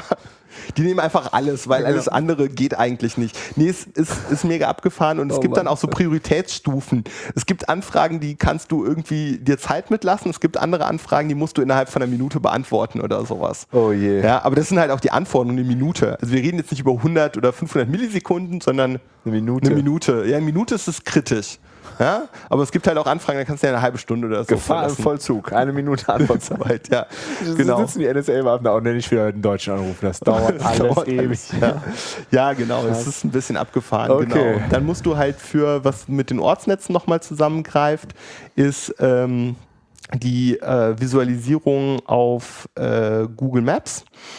Oder haben wir dafür realisiert, weil diese Ortsnetze entsprechen nicht den, ähm, nicht den Stadtgrenzen. Hier von Köln kennt man das zum Beispiel auch im Kölner Süden, zum Beispiel bei Media Ventures, hat man Wesslinger Vorwahl. Ja. Ports gehört zu Köln, hat aber 0 zu 2, 03, hat auch einen eigenen Ja, oder Vorwahlbereich. zwei kleine Städte nebeneinander haben dann auch schon mal die gleiche Vorwahl. Also Ja, auch in- absolut, in- genau. Ja, oder irgendwie, genau, manchmal liegen die dann auch noch auf so Grenzen zwischen dem äh, Köln-Düsseldorf dominierten 0-2er-Bereich und dem, glaube ich, Frankfurter Bereich. Da gibt es so Grenzen und da gibt es wirklich Orte, die sind, äh, die haben eine 0-2 irgendwas Rufnummer und unten der, der, die andere Hälfte vom Ort hat eine 0-6er äh, Nummer eine Straße weiter. weiter und, dann bist du halt, wirst du halt von Frankfurt traditionell versorgt und nicht von, von Köln oder Düsseldorf. Ähm, aber wir haben das mal auf Google Maps visualisiert. Das Ding ist leider gerade down. Äh, Google hat da irgendwann mal die API abgedatet. Das müssen wir mal nachziehen. Aber dann könnte man sich das auch angucken. Also, wen das interessiert, kann sich gerne bei mir melden. Dann wollten das Ding eh in nächster Zeit mal wieder hochbringen. Und dann kann man halt auch diese Ortsnetze auf der eigentlichen Karte sehen und sehen, wo da was verläuft. Und ähm, sind insgesamt, das sind ja so Polygone, so Vielecke, weil die halt irgendwie diese Grenzen beschreiben. Und die haben insgesamt 2,3 Millionen Datenpunkte, Aber ist das immer noch, also wo wir, also früher hatten, wir ja vorhin, also früher war es ja wirklich notwendig für das, äh, für die, für die Vermittlung. Ist das heute immer noch so? Also wenn, wenn ich einen 06er habe, dann werde ich garantiert über Frankfurt da irgendwie hin vermittelt? In, in, oder? äh, über die Richtung nicht unbedingt. Also das ist deutlich flexibler und kleinteiliger geworden. Aber es ist so, wir als Telekommunikationsanbieter, wir dürfen ähm, einem Unternehmen in Sürth dürfen wir keine Kölner, keine Ja. 0 zu 21er Rufnummer zuteilen, weil das von der Bundesnetzagentur, weil diese Polygone sagen, Mhm. der wohnt in der falschen Straße. Der hat zwar eine Kölner Anschrift, aber darf auf keinen Fall eine Kölner Vorwahl kriegen, weil das haben wir anders definiert. Ja, ja, Frag okay. mich nicht, was das für einen Sinn hat, aber So ist es halt. so ist es halt, genau. Okay. Aber ähm, da fällt mir ein, gab es nicht mal so einen Versuch, oder gibt es das vielleicht immer noch, so einen so ein, ähm, äh, so ein Vorwahlblock für eben für diese Vollbahnschüsse zu machen? Ja, gab es. Ich glaube, das ist der 032, wenn ich das gerade richtig im Kopf habe. Ähm, das Problem ist, dass das ganz viele Anbieter, gerade vorweg, ich glaube, die Telekom, war zumindest mein Eindruck, ähm, will da keinem was, vielleicht sehe ich das auch falsch, aber die wollten das nicht, war mein Eindruck, weil dann wäre es ja für einen kleinen Anbieter wie uns auch einfach gewesen, und sich einen Tausender Block 032 oder auch einfach 10 davon zu kaufen. So teuer sind die dann auch wieder nicht. Das heißt, ich bräuchte 10 Blöcke statt 5200 Blöcke, die die Telekom sowieso hat ähm, und könnte dann ganz Deutschland versorgen. Und deswegen haben die die lange nicht geroutet, dann haben sie die preislich diskriminiert und so weiter und so fort. Also das gibt es noch, aber es hat sich nicht es durchgesetzt. hat sich null, äh, erinnert sich noch jemand an 0700, also 0700? Persönliche Rufnummer? Ja. Hm. Nee, gab es auch mal. Ja, okay. Nee, das ist, so, der ganze Bereich ist extrem träge. Also das ist halt, ähm, ja, wie man das aus anderen Bereichen, glaube ich, auch kennt. Also ich glaube, die Ja. IT-Welt, die bewegt sich ja doch vergleichsweise schnell. Aber wenn du dir dann so andere Bereiche anguckst und selbst in unserer Welt, wie viele alte äh, Java-Runtimes habt ihr schon Ja. gesehen und Kram Ja, und ja, Zeug, aber so ist das ja, also so will man's alte eigentlich ja- Ruby-Versionen. So, oh Ja, Gott. allerdings. Nee, nee. Ja, ja, genau. Don't get me started. Aber Sorry. die, ähm, aber so, so will man es eigentlich haben, ne? Also das ist ja genauso wie, dass du halt nicht äh, deine, deine primäre E-Mail-Adresse nicht äh, alle zwei Jahre wechselst, weil du umziehst, willst du ja eigentlich auch eine Rufnummer haben, die fest ist. Gut, heutzutage ist es halt häufig die Mobilnummer, weil Ja. die nimmst du tats tatsächlich mit. Ähm, aber äh, für so eine Festnetznummer will man ja am liebsten, sollte das ja eigentlich auch eine konstante Nummer sein. Ne? Ja. Ich habe gar äh, keine Festnetznummer. So, Ja, Ich habe ja. gar keine Festnetz. Aber wenn wir jetzt wieder irgendwie, also nehmen wir mal einen anderen Kunden von uns, die ähm, Greif, Greifen Konzen, großer Immobilienmakler hier in Köln, die sitzen im Moment in Marienburg. Ähm, ich glaube, Hahnwald ist auch schon 02236. Ich meine, dann nehmen wir an, die ziehen in den Hahnwald und dort ist schon wieder ein anderer Vorwahlbereich. Die mit ihren 100 Mitarbeitern und, und, und ganz wichtig, und diese Nummern stehen überall in der ganzen Welt, gerade in Immobilienmakler, ja, die wirklich ihre Nummer überall verteilt haben, die dürften die verdammt nochmal nicht behalten. Das, das heißt, ich brauche eine Nebenstelle, äh, so einen, einen Sitz in dem Briefkasten. alten, einen Briefkasten, wo Ja. dann äh, Genau. das, Ja. da sind die Anschlüsse schon krass, registriert ne? und Ja. eigentlich du Was, was gerade für die, glaube ich, auch alternativlos wäre. Also die würde man ja regelrecht dazu nötigen, das so zu machen, weil das ist deren Asset, ja, Ja, deren ja, genau, Rufnummer für genau. so einen Makler. Wie viele Visitenkarten haben die über die letzten zehn Jahre verteilt? Ja, in Ja, wie vielen ist- Anzeigen ist der Nummer drin? Das ist Ja, auch ein sehr langlebiges Geschäft, ne? Also Ja. die, die rufst du dann nach, nach zehn Jahren nochmal an, weil weil irgendwie, weil, weil du halt nochmal was willst. Ja, und, ja. Aber das ist halt, also da machen wir uns halt auch echt das, das Leben unnötig schwer. ich glaube, wir leben da ja auch in, also wir leben da vielleicht auch in, in so einer kleinen Bubble, ne? Also ich telefoniere halt auch minimal wenig eigentlich heutzutage. Ich weiß nicht, wie das, wie das euch so geht. Geht- geht mir auch so. So. Ja. Äh, und Also, Zweifelsfall ja, guckt man halt online nochmal nach, wie die Nummer denn von dem Immobilienmakler Ja. ist, wenn man den nochmal erreichen möchte. Aber ich will gar nicht wissen, wie groß die Menge der Leute ist, die halt tatsächlich in ihrem Telefonbuch nachgucken und diese Nummer einfach wieder wählen, weil Ja. das halt einfach so ihr Kommunikationskanal halt ist. Ne? Ja, ja, klar. Und, Ja, also äh, wie, wie- da ist noch vieles analog. Wie gesagt, viele Leute bewegen sich nicht ganz so schnell. Ähm, wir denken da oder haben nehmen gerade Kontakt mit dem größten ähm, Brillenhändler Deutschlands auf und da habe ich jetzt auch gerade gehört, die haben ihre Adressbücher in den Filialen von den Mitarbeitern auf so Papprondels, wie man die halt so kannte. Geil. Also wenn die eine Nummer nach, nachschlagen, tun die das, die. dann blättern die. Ja. Dann drehen die am Rad. ja? Also das ist halt, ähm, ja, also das ist, äh, das ist schon, also da funktionieren manche Sachen noch anders und das muss man einfach mal irgendwie wahrnehmen. Was braucht man noch, wenn man selber Telefonanbieter werden will? Noch eine ganz wichtige Geschichte ist das sogenannte Accounting und Billing. Also Accounting ist, Ah, das ist ähm, ja eh Flatrate, da ist doch eh immer alles. ja, Äh, hm, kommt drauf an. Ausland hast du in der Regel keine Flatrate, ja. zumindest nicht nach Nordkorea, ja, vielleicht noch für den EU-Raum, aber nicht oder für USA, aber nicht darüber hinaus. Äh, Mobilfunk ist oft nicht flat, ähm, weil halt auch im Einkauf sehr teuer. Das ist auch was, was man verstehen muss. Unter den Anbietern gibt es keine Flatrates. Wir können keine Flatrate kaufen. Ja, wir, wir zahlen für jede Minute. Okay. Sekundengenau, das ist ein Unterschied, aber wir zahlen pro Minute und der Preis ist gar nicht so gering. Also das ist ähm, also so ein Cent Roundabout für einen pro Minute für ein Festnetzgespräch ist selbst im Großhandelsbereich ähm, durchaus eine übliche Größenordnung. Also das, da darf man sich nicht, äh, nicht vertun, die Margen sind da extrem klein, aber du musst auch äh, gesetzlich geregelt, wie so ein Billing funktioniert oder so ein Accounting. Ähm, und du genau brauchst es halt. Und wir wollten jetzt sowohl Pre- als auch Postpaid können und wollten damit dann halt auch einzelne Calls tracken können. Und deswegen haben wir unsere eigene Software geschrieben, die ist in Ruby ähm, und das noch ist auf Ruby 1.8 und dort hat Florian Zumbiel ähm, hat dort äh, Fibers implementiert, die es glaube ich seit 1.9 irgendwie Ja. am Werk gibt, aber damals gab es sie nicht. Und er hatte irgendwie so ein Concurrency-Modell im Kopf, wo er dann irgendwie die Idee hatte, halt jeden Call als, als Fiber zu implementieren und ähm, Okay. ja, also das dafür wären halt richtige Threads oder so, wären halt zu teuer gewesen, es hätte halt zu schlecht skaliert und deswegen hat er dann halt irgendwie diese, Geil. diese Lösung gebaut. Das heißt, immer wenn man irgendwie, solange ein, Pro, ein, Anruf bei uns steht, ist der halt auch eine quasi eine Instanz, ist der auch irgendwie eine Information in einem Ruby-Prozess Ja. und der trackt das halt mit und guckt halt auch, wenn das Konto leer ist, wenn du ein Pre- Prepaid-Konto hast und das ist leer, dann cuttet er halt auch an einer bestimmten Stelle. Okay. Weil das kann Asterisk intern, hat solche Mechanismen halt nicht. Dafür ist es dann halt auch wieder nicht schlau Wird mir auf jeden Fall immer klarer, warum du lieber Softwareprojekte als Telefon machst. Mhm, Es hängt halt alles zusammen. Du hast unglaublich viel State. Also, Ja. ne, also das, was du als in so einer Web-Applikation, wo du halt User gegeneinander getrennt und dann hast du einen Request und der ist möglichst unabhängig vom nächsten Request und all solche Sachen, wo das eigentlich relativ einfach ist, ist äh, bei Telefonie in der Tendenz alles ein Riesenknoten. Okay. Ja, genau. Also das ist schon ganz spannend, aber man kann da viel mit Ruby machen. Die eigentliche Rechnungserzeugung hinten dran, die machen wir mit Rails und, und Tech.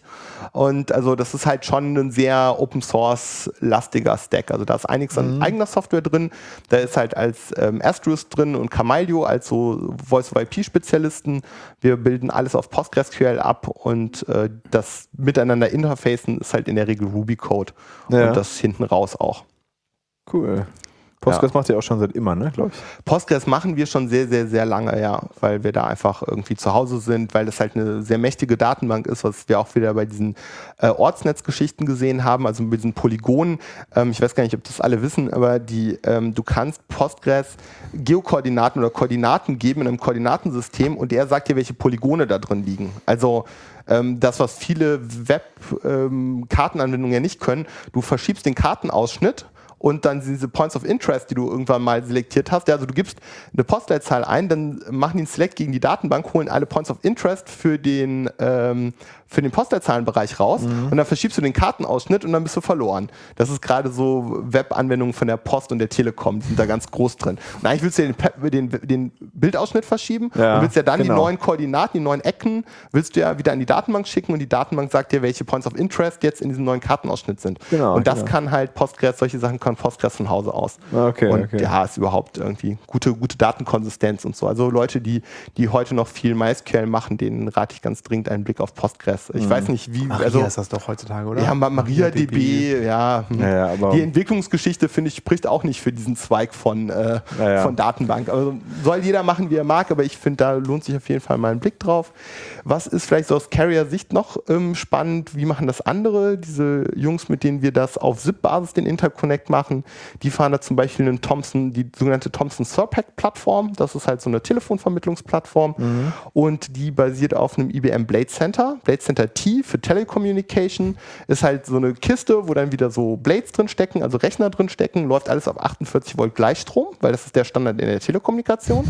Also kannst du halt auch dann PC-Server kaufen, die wieder 48 Volt Gleichstrom fahren, weil das ist halt deren Welt.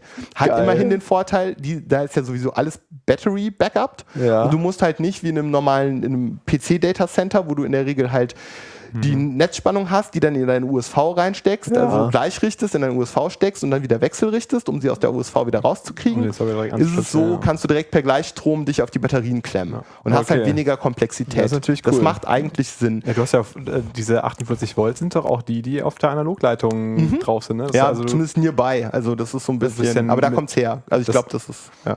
Genau, konnte man den Strom klauen. Ja, konnte man Strom klauen, nicht viel Leistung. Also, ja äh, relativ vergleichsweise hoch. Aber es hat auch nicht gepitcht. Also wenn ja. du da. ja, genau. Kurz ja. Strom klauen früher. Nee, aber ja, es hat sich nicht so richtig gelohnt. Nee. Aber da kam ein bisschen was raus. Genau. Was bei diesem Surpack irgendwie oder überhaupt diesem Blade Center spannend ist, also die ganze Kiste kostet halt schon ein unglaubliches Geld. Dann verwenden die dort Glas-Interface-Karten, also dieses E1, was wir verwenden, das ist in der Regel auf Kupfer. Ähm, wie gesagt, er hat 45 Plugs. Ähm, die verwenden da was, das nennt sich STM1, 155 Mbit, sicher eine Größe, die man auch schon mal gehört hat. Mhm. Und dann legen die, ich glaube, 72 mal 2 Mbit. Das, ich weiß, das füllt es nicht ganz aus, aber da ist ein bisschen Puffer zwischen. Ähm, du packst dann so und so viele 2 Mbit Schlitze wieder in diese übergeordnete Größe. Aber du konfigurierst logisch wieder 2 Mbit Schlitze. Also das heißt, du hast dann ein physisches Interface auf Glas mit 155 Mbit, hast dort drin dann 2 Mbit Dinger und in den 2 Mbit Dingern hast du wieder die 32 äh, Zeitschlitze, wovon auf dem Glas, wo kein Jitter oder da passiert halt nichts mehr, das ist eh fix, aber du hast immer noch einen Synchronisationskanal. Ja. Weil es halt ja, alles, Legacy weil es halt, halt, Legacy, weil es halt alles ineinander ja, gesteckt Hammer, ist. Und äh, diese Interface-Karte, wo du dann halt diese 155 Mbit drauf fährst, die hat den Wert einer Eigentumswohnung. Also für das Geld, was dieses eine Interface kostet, kannst du dir in Köln eine kleine Wohnung kaufen. Okay. Ja? Oder sagen wir sogar eine mittelgroße Wohnung. Ja? Also einer kann da komfortabel drin wohnen, Kölner Innenstadt. Ja? Nicht schlecht. So, nicht wenn man mal eine Idee hat. Also das Zeug ist traditionell alles extrem teuer. Ähm, diese E1-Interface-Karten, die wir verwenden, sind ähm, auf, auf ähm, äh, direkt physisch, die sind deutlich günstiger. Kann, hätte ich mal mitbringen können. Mist. Naja gut, kann man cool, ja, ja. Audio, Audio, Audio, äh, Audio-Medium bringt vielleicht auch nicht so viel, hätte ich euch vielleicht mal zeigen ja. können. Ja, was gibt's ähm, von denen noch zu erzählen? Dieses Ganze drumherum, wie die Bestandsdatenabfrage, aber auch, äh, wie tauschen die die Daten mit ihren Partnern aus? Ja. Das haben die selber implementiert, haben sich da auch selber was ausgedacht, haben sich wohl überlegt, ach, FTP, das ist irgendwie so oldschool, das, das macht man ja heute nicht mehr. SSH und SCP und SFTP hatten sie scheinbar nicht auf dem Schirm. Was haben sie gemacht? Haben sich ein XML-FTP implementiert. So wie ich das, äh, so wie ich das gerne nenne. Die selber nennen das irgendwie anders. Auf jeden Fall ist das ein XML-RPC. Das Ja. heißt, die machen TLS, die machen HTTP, die machen da drin ähm, XML-RPC, ähm, machen da aber kein, ähm, ja, verwenden das halt eben nicht als RPC-Mechanismus im klassischen Sinne, sondern schieben wieder Files durch die Gegend. Ja? Okay. Wir laden per XML-RPC dort eine Datei hoch, ähm, äh, bekommen dann halt ein Akt, Datei ist angekommen und müssen dann pollen, um uns das Ergebnis einige Zeit später zurückzuholen. Oh Mann. Aber es ist halt auch alles Batch Processing. Das Ja. liegt halt, das ist äh, gar nicht so sehr denen geschuldet. Also sie hätten es auch anders machen können, denke ich. Aber das Ding ist mit der Telekom und den ganzen Leuten, mit denen die reden, ist es genauso. Ja? Und die Ja. bekommen halt auch keine Realtime-Antwort. Also ich würde dann sagen, okay, lassen wir die TCP-Verbindung einfach stehen und steckt uns da was rein, wenn ihr was bekommen habt, damit wir jetzt nicht diese Kaskade von immer mehr Leuten, die auf Dinge warten, haben. Und dadurch, dass du pollst, kriegst du zusätzliches Delay, weil du pollst ja nicht im Sekundentakt, sondern Ja, größer, klar, weil klar. du gehst dann spätestens bei der Telekom wahrscheinlich traditionell gegen irgendwelche Mainframes und wenn du die zu oft pollst, dann wird es teuer und dann kriegst du was auf die Pfoten. Also, ja, das ist halt alles irgendwie, also mit, mit hier so modern irgendwie REST und irgendwie stateless und, und alles schnell und Antworten im Bereich kleiner eine Sekunde, das kannst du alles komplett, kannst du alles komplett vergessen. Okay, okay. Ja, das ist eine, komplett andere, Welt, ja. Ganz andere Welt, genau, ja. Also diese, diese Jobbeschreibungen selber, die da drin transportiert werden, sind ihrerseits halt auch wieder ähm, Base 64, äh, sind ihrerseits wieder XML. Das wird Base 64 kodiert und in ein C-Data-Feld gesteckt. und Von dem wird anderen darüber- XML. Von dem anderen XML und das wird dann halt dahin übertragen. Genau. Das ist nett, oder? Und wir haben dann unsererseits halt einen Cron-Job, weil wir gesagt haben, okay, machen wir es jetzt nicht zu kompliziert, jetzt keinen komplexen Service oder sowas, sondern wir haben halt beide Seiten, sowohl die Abruf- als auch die Sendeseite implementiert und die Abrufseite bei uns einfach in einen Cron-Job reingesteckt, weil Ja. ja, Einmal die Minute erreicht. ja, genau, sogar nur alle fünf, glaube ich, weil wir geben die Daten eh nicht real-time weiter, die sind eh nur für uns. Ja. Von daher ist das so. Ja, jetzt irgendwie viel über Telefoninfrastruktur. Wollt ihr noch was über die Telefonanlage hören oder machen wir Ja, ja, noch machen wir separat- nochmal was Okay. über die Telefonanlage. Dann haben wir das Paket ja dann auch. Dann ist auch nichts mehr, oder? Genau, dann Nee, da Dann kommen wir wir, das da kommen wir der Paket Sache. In zwei Monaten hast du dann, hast du dann hoffenweise Konkurrenten, ne? wenn die dann Ja, ach, alles bestimmt. nachgebaut haben hier. Ja, ach, ähm, Das will auch keiner. nee, genau, das will keiner. Also sollte ich jemandem noch nicht die Lust irgendwie an der Telefonie verdorben haben und sollte jemand Interesse haben, sich an unserer Telefonanlage zu ver- beteiligen, wir sind halt ein Tech-Unternehmen, aber wir sind keine Sales-Leute. Wenn jemand meint, er kann eine Telefonanlage verkaufen, soll er sich bei mir melden. Also er kann auch einen Anteil an dem Ding haben. Am liebsten wäre mir ein Investor, also jemand, Der der, kauft der, das einfach. Ja, nee, ich will es gar nicht ganz verkaufen. Ich würde mich da weiter dran engagieren, aber so aus mir heraus, also wir bräuchten halt mal ein bisschen frisches Geld für diese Telefonanlage, dass man das Ding mal vielleicht auch von Asterisk, da ist heute dieses böse Asterisk drunter, das Ding vielleicht mal von Asterisk wegbringen, es mal nochmal ordentlich zu pol- polieren und dann vielleicht ein Partner, ein kleiner Telekommunikationsanbieter, ähm, der wäre sicher perfekt, weil der hat die Kunden und der hätte vielleicht auch ein bisschen Kohle. Aber ich erzähle erstmal, was das Ding Wenn, wenn du von ist. Telefonlage sprichst, dann meinst du wirklich so ein Stück Blech, wo Hardware drauf ist, wo Software drauf ist, wo Anschlüsse dran sind. Ja, die Richtung, ist, die Richtung ist gut. Die Wirklichkeit ist so zwischen beiden Welten. Also eine traditionelle Telefonanlage ist halt sowas wirklich komplett spezialisierte Hardware, hängt gerne an der Wand, hat oft keinen Lüfter, läuft 20 Jahre, braucht kein Maintenance, kann man irgendwie zustellen und sowas. Spricht auch SIP und so. Hier spricht eben kein SIP, spricht ISDN in der Regel. Es gab dann später auch welche, die konnten auch SIP, aber wenn du so ein Ding an der Wand siehst, weißt du eigentlich, das kommt noch aus der ISDN-Ära. Das kommt von daher. Unsere Anlagen sind äh, auf PC-Technik, also da ist immer eine x86-CPU bei uns unten drunter. Da sind oft Interface-Karten für ISDN in der kleinen S0 oder in der S2M-Geschmacksrichtung mit drin, teilweise analoge Schnittstellenkarten, wobei man die auch auslagern kann. Also das heißt, das ist in der Regel ein Server. Ähm, virtualisiert ist natürlich bei den Leuten total beliebt, aber Virtualisierung und Realtime ist natürlich wieder ein Problem. Du hast darunter einen Scheduler, der Scheduler von der Virtualisierungsschicht, mit dem kannst du nicht reden, dem kannst du nicht sagen, ich bin gerade für diesen Moment viel wichtiger. Das heißt, du musst die Telefonanlage prinzipiell hochpriorisieren und so weiter und so fort. Das heißt, von virtualisierten Telefonanlagen will ich den Leuten eher abraten. Ähm, genau. Heißt in der Konsequenz, du stellst dir in der Regel so eine 1HE-Maschine ins Rack oder je nachdem, was was gerade zu deiner Firma passt. Ähm, wenn man äh, bei uns auf der Webseite guckt und sich durchklickt, dann sieht man auch so eine kleine Pink Box. Wir haben da auch mal eine Hardware zu entwickelt. Das Gehäuse dazu haben wir mit einem deutschen Unternehmen zusammen entwickelt. Also das ist speziell dafür. Das kann man halt an die Wand hängen, das kann man auf den Tisch stellen, das kann man ins Reck schrauben. Das ist so multifunktional, weil das halt so aus der Tradition heraus hängen halt Telefonanlagen an der Wand und deswegen haben wir gesagt, okay, machen wir unsere Telefonanlage so, dass sie auch an der Wand hängen kann, wenn der Kunde das möchte. Ähm, in der Regel sind es aber größere Maschinen, sind es halt Standard 1 HE Kisten, da ist ein Debian Linux drauf, da ist ein Postgres drauf, da ist ähm, ein äh, Ruby on Rails drauf mit, einem, mit einer entsprechenden Applikation von uns, mhm. da ist Ruby Code drauf für die Hardware-Erkennung und so weiter und so fort. Äh, Ruby Code fürs Call Routing, es gibt da ähm, etwas, das nennt sich HANA Call Router, das ist ein relativ dickes Ding, was den wieder sämtlichen Call State hält. Also Astrus intern hat den zwar, äh, kommt aber teilweise fällt Astrus über seine eigenen Füße und es exportiert nicht den kompletten State nach außen. Das heißt, wenn du jetzt das System sehr stark beeinflussen willst, musst du eigentlich den ganzen State nochmal halten, was natürlich Risiken von Inkonsistenz birgt. Aber ja. was willst du machen? Ja. So, wenn das Ding das nicht hergibt, gibt es das halt nicht her. Ähm, Genau. Und ähm, dann, ja, was machen wir in diesem HANA Call Router? Äh, der macht zum Beispiel dann so Tricks, weil du kannst einen stehenden Call kaum noch beeinflussen. Also wenn du eine Telefonverbindung von einem Teilnehmer zu einem anderen hast, ähm, kannst du die halt nur noch, eigentlich nur noch beenden. Wenn du die jetzt aber ähm, vermitteln willst, also Astros intern könnte das, mit C-Code kannst du das tun, aber von außen kannst du den Call nicht mehr woanders hin vermitteln oder weitere Telefone klingeln lassen. Du definierst anfänglich, welche Telefone du klingeln lassen willst. Mhm. Wenn du später welche hinzufügen willst, schwierig.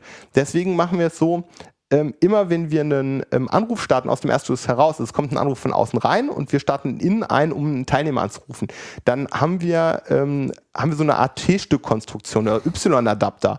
Du hast auf der einen Seite wird ein Telefon angerufen und auf der anderen Seite bleibt eine Abzweigung leer.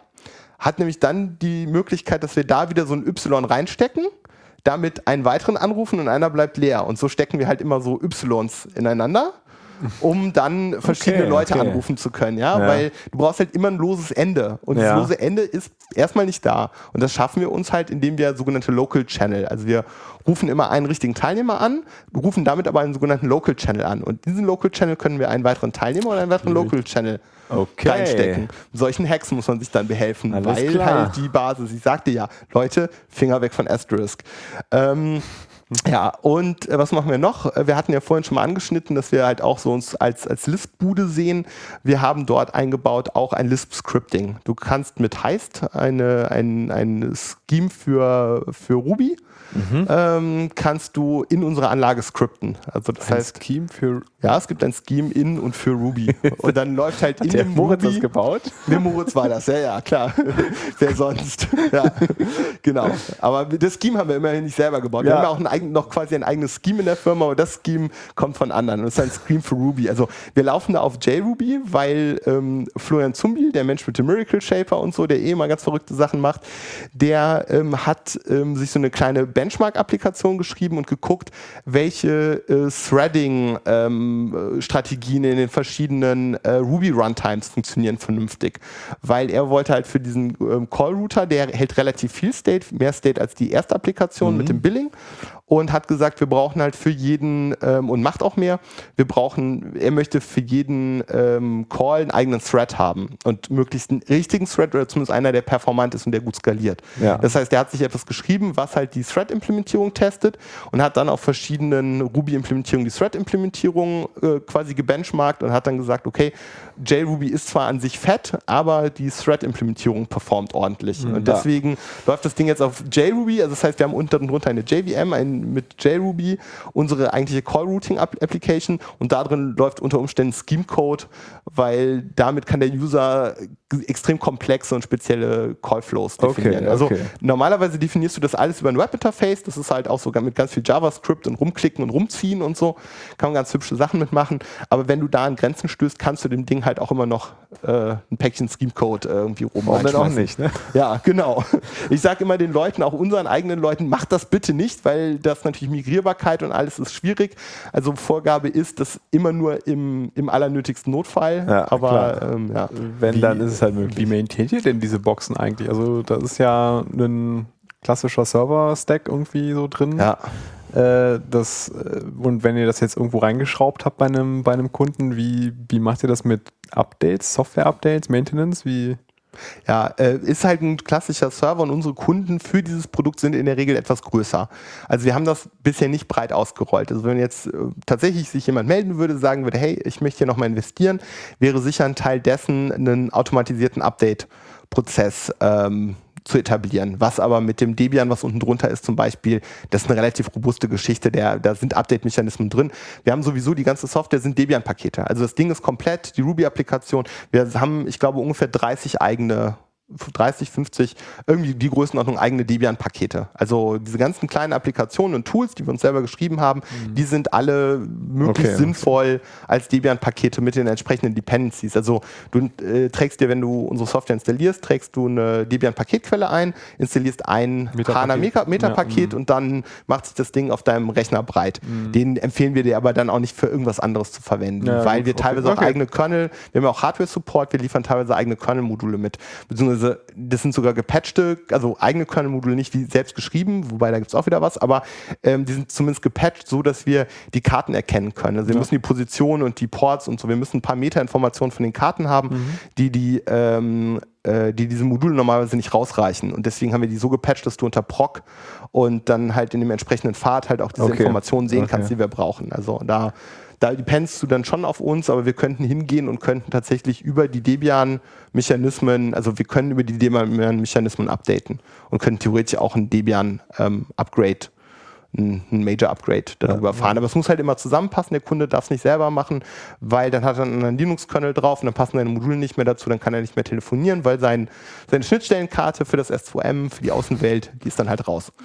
Ja, ja. genau. Wenn man nicht mehr, nicht mehr telefonieren kann, dann ist äh, Unschön. Ja, dann ist doof. Genau. Aber im Grunde ist dann halt bei euch nachzuhalten, äh, wer hat welche Boxen gerade und irgendwelche Sicherheitsupdates, die eingespielt werden müssen, alle Leute anrufen und das durchgehen? Mm, ja, anrufen ist in der Regel nicht notwendig. Wir haben eigentlich auf alle Maschinen Remote Access. Ähm, also das ähm, ist in der Regel so eine Art Managed, Managed Service. Okay, also die Leute haben, ihr habt ja gesehen, wie komplex das ist. Die Leute haben in der Regel nicht, auch gar nicht die Muße und das verstehe ich auch sehr gut, weil ja, ich klar, weiß, klar. wie schwierig das halt mit dem speziell, mit dem Fachwissen ist und wenn man den ganzen Tag, naja, nichts anderes in meinem Fall zum Glück nicht, aber teilweise haben wir Admins, die machen das ähm, im Speziellen und ähm, genau, da gehört einfach eine Menge Fachwissen zu und klar. ich kann dem Kunden Kunde auch gar nicht dazu raten, weil wie gesagt, ein, ein, ein Dist-Upgrade kann halt bedeuten, dass du nicht mehr telefonieren kannst und das ja, ja. möchtest du Aber halt du musst es auf jeden Fall absprechen. Ich wollte gerade genau, sagen, genau. der Admin morgens ja. früh um genau. halb elf Nee, nee. ganz, ganz früh, ja, ja. loggt sich auf den Server ein, warten erstmal ein Dist-Upgrade. Genau, nee, nee, also das ist dann schon so ein Change, irgendwie Neudeutsch und so. Das muss geplant sein, ja, wenn das größere Setups sind, eventuell welche mit speziellen Anpassungen, die nur dieser Kunde fährt, die dann entsprechend nicht so intensiv getestet sind, die wir vielleicht bei sehr komplexen Sachen auch bei uns gar nicht testen können, sondern eigentlich nur der Kunde bei sich. Teilweise haben wir Kunden, die haben eigene Test-Environments. Also es gibt Kunden, die haben halt Testserver mit unserer Anlage drauf und Testendgeräte und sowas. Okay, und okay fahren dann halt auch erstmal Tests, bevor, ähm, bevor das dann in Production geht. Ja. Also das ist schon, bei größeren Kunden sind das halt auch entsprechende Geschichten. Wenn man dann nicht mehr telefonieren kann, ist das doch echt scheiße. Genau. Einer, ein weiterer Kunde ist zum Beispiel der Sparkassenbroker in Wiesbaden und die haben halt auch mit Sprachaufzeichnung und ja. Agent Management, so Callcenter Agents und so, alles ziemlich komplex. Ja. Und da kann man sich halt vorstellen, an deren Business, die können halt keine, also da können die Kunden keine Aktien mehr handeln, wenn die Telefonanlage weg ist. Entsprechend ist das Ding redundant ausgelegt, es gibt einen relativ harten Servicevertrag all diese Geschichten. Und da wird dann halt auch nicht Klar. irgendwie mal auf Verdacht irgendwie ein Update eingespielt. Klar. Ja, was wir. Oha. Ja, ist alles krass. Noch einen ganz netten Hack, den wir, glaube ich, gemacht haben für das Webinterface.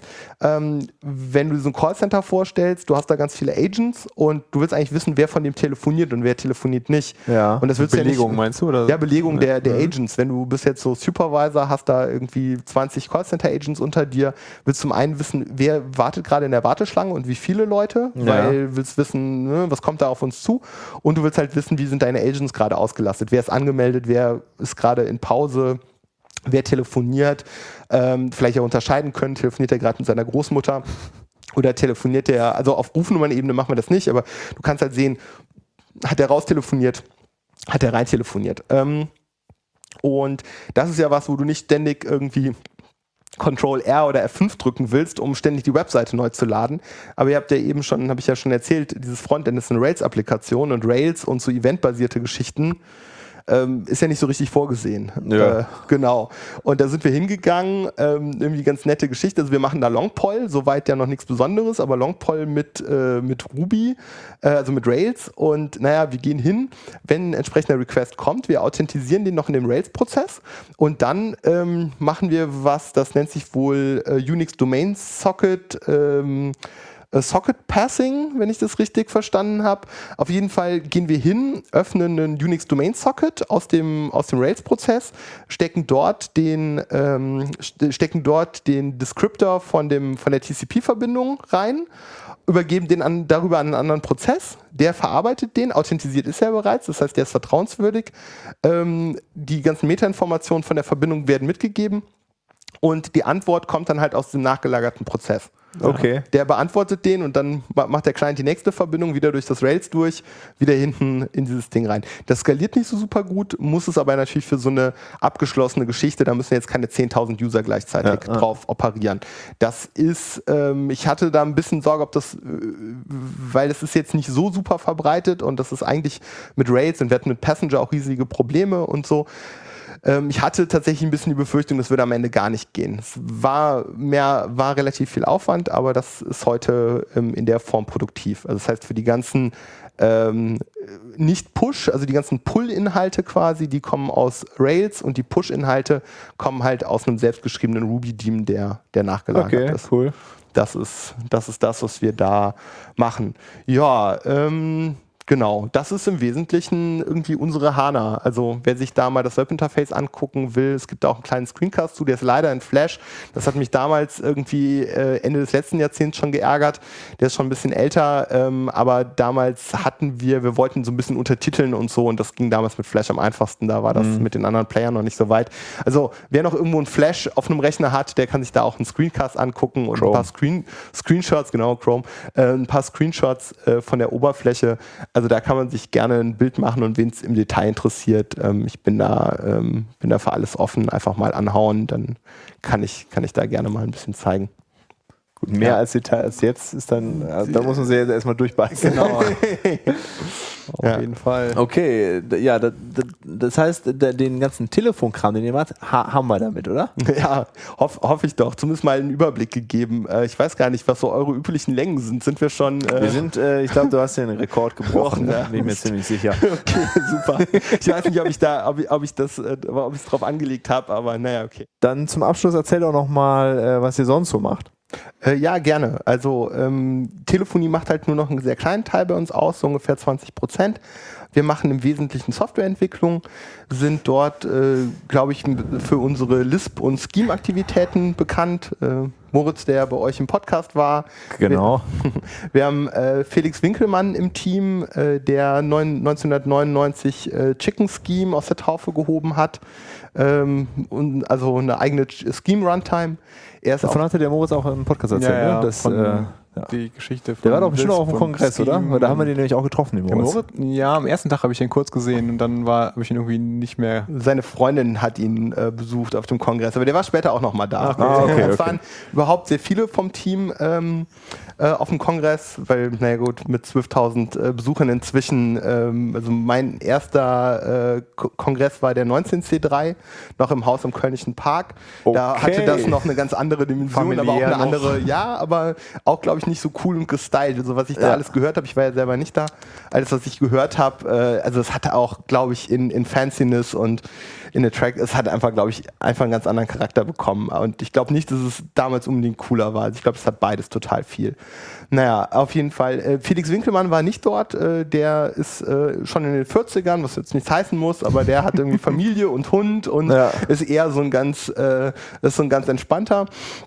Und äh, genau, der hat dieses Chicken Scheme gemacht und arbeitet im Moment auch an einem Satellitenprojekt ähm, mit für äh, Max Planck. Und äh, Satelliten ne, ist äh, die Dinger, die im Weltraum fliegen. Ja, ja, gemeint, schon. Ne? Ja. Okay, okay. genau. Also sogar nicht so Erdbeobachtung, so wenige hundert Kilometer Höhe, sondern das ist ein Ding, das wird zum Jupiter fliegen, Okay. wird sich dort Jupiter-Eismonde näher ansehen, im, unter anderem im ähm, Submillimeter-Wellenbereich Und dort helfen wir das wissenschaftliche Instrument von Max Planck mit dem Satellitenbus, also mit dem eigentlichen Satellitenchassis quasi. Also der Satellit kommt mit so einer Struktur, wo schon ein Computer drauf ist und sowas. Und wir helfen das halt dann nochmal zu integrieren. Dieser Rechner für die Integration ist auch ein ganz spezielles Ding. Das ist nämlich ein, ähm, ein äh, Sun Spark, also eine Spark-Architektur, Ja. die ihrerseits auf einem FPGA läuft. Okay. Weil man hat halt besondere Anforderungen im, im Weltall, Ja. so mit Härtung gegenüber Strahlung und solchen Ja. Geschichten. Und das kriegt man heute nicht mehr so gut von der Weißt du, Stange. für wann die Mission geplant ist? ich glaube, die soll 2022 oder 2023 starten. Starten. Starten, ja, Das ja. heißt, im Jupiter ist sie dann nochmal zehn Jahre später oder der das habe ich tatsächlich, da muss ich komplett passen, dass äh, den Nee, zehn weiteren Jahre Schedule- dauert das nicht, oder? Ja, je nachdem, was sie dafür Ja, je nachdem, was du für eine wie Bahn das anfliegen Ja, das so Ja, sie also Jupiter- noch vorhaben. Also, aber äh, Aber das um ist aber auch mega geil, wenn du mal überlegst, dass du dann halt dann irgendwann in 15 plus Jahren dann äh, bei der Tagesschau siehst, jo, jetzt ist hier die Mission bla bla bla. Äh, Mein Lisp-Code ist unterwegs. Genau, ja, ja. Ja, auf dem Ding selber, das muss man mal sehen, ob da tatsächlich Lisp-Code laufen wird. Im Moment ähm, sind sie dabei, äh, Code zu bauen, der wiederum Code generiert und sowas, weil Okay. das muss ja sehr performant und ist größtenteils C und so. Ja, ja. äh, machen im Moment und so. ja Echtzeit-Anforderungen und, und, und alles möglichst schmal. Ähm, genau. Ich weiß, dass ja im Moment so statistische Sachen und Vorbereitungen, das ist auch, die ganze Entwicklung ist noch in einem sehr frühen Stadium. Ähm, Okay. Genau, sein, diese, diese Lisp Runtime, also das Chicken Scheme, das verwenden wir in einem aktuellen Projekt. Wir haben gerade für äh, die Firma Simio einen Krypto-Messenger gemacht, Say Hey. Ähm, da hatten wir uns ja schon mal darüber unterhalten, dass wir da vielleicht mal tiefer einsteigen wollten, aber da brauche ich noch das Okay vom Kunden. Was ich denke ich sagen kann, ist, dass auf dem Android- und iOS-Teil äh, gemeinsamer äh, Scheme Lisp-Code läuft. Und nur die oberen Layer, die Darstellungslayer sind halt Android, Java und iOS Objective-C, das ist halt native UI auf beiden Plattformen, aber die ganze Business-Logik und die ganze Protokollimplementierung Richtung Server, das ist halt, ähm, das ist halt äh, Chicken Scheme. Muss das auf jeden Fall klären mit dem Kunden. Also nach der Ansage werden wir wahrscheinlich diverse Anfragen bekommen, wann diese Folge kommt. Ja, ich bin, ich bin dran, ich verstehe das auch nicht, aber bei den Marketingleuten scheint Podcast immer noch nicht so richtig angekommen zu sein. Ich bin selbst ja auch ein, ein, äh, ein schon ein langjähriger Podcast-Konsument. Ich arbeite da auf jeden Fall dran, weil Cool. ich das auch selber gerne machen möchte. Genau, also insofern, wir haben ein breites Spektrum. Wir machen ähm, reine Web-Geschichten, wir machen Krypto, ähm, also wie gesagt, dieses Ding hat End-to-End-Krypto, unter anderem auch ein Web-Interface. Das war ja neulich auch bei euch schon mal Thema. Krypto und Web-Interface machen wir da. Sehr starkes Krypto, Authentisierung komplett, Client, also der Client hat tatsächlich Kryptocode für Authentisierung und solche Geschichten. Also äh, Web, Krypto, Mobile, Embedded, wir bieten ein relativ breites Spektrum an und gucken gerade nach neuen Projekten. Also wenn äh, jemand zuhört, der nach dem Podcast Lust hätte, mit uns äh, Software zu entwickeln. Und gemeinsam meine ich auch so, also wir machen das am liebsten mit dem Kunden zusammen, zumindest die Konzeption, also dass der Kunde vielleicht von der Implementierung nichts versteht, ist völlig in Ordnung, aber wir mögen am liebsten Projekte auf Augenhöhe, dass man halt Ja. gemeinsam Dinge entwickelt. Ja. Ja, auf jeden Fall zu empfehlen, mit den Jungs zusammenzuarbeiten. Ja. Gut, ja, dann würde ich sagen, haben wir es hier, ne? Oder? Also Von meiner Seite? Kopf einen ziemlich voll. vollständigen Überblick über die Telefongeschichten Genau. äh, Geschichten da bekommen, was das für ein grausames Spiel ist. Ähm, ja, und dann hoffentlich hören wir uns bald wieder für, äh, für Krypto. Genau. Können wir ja die Leute schon mal wieder reinlassen Genau. und äh, zum gemütlichen Teil des Abends übergehen. Genau. Ja, alles klar. Dann, dann hoch die Gläser. Hoch Genau. die Gläser, genau. Und ähm, ja, vielen Dank nochmal, Pablo. Und äh, ja, bis zum Bis nächsten bald. Mal. Macht's gut. Tschüss. Tschüss.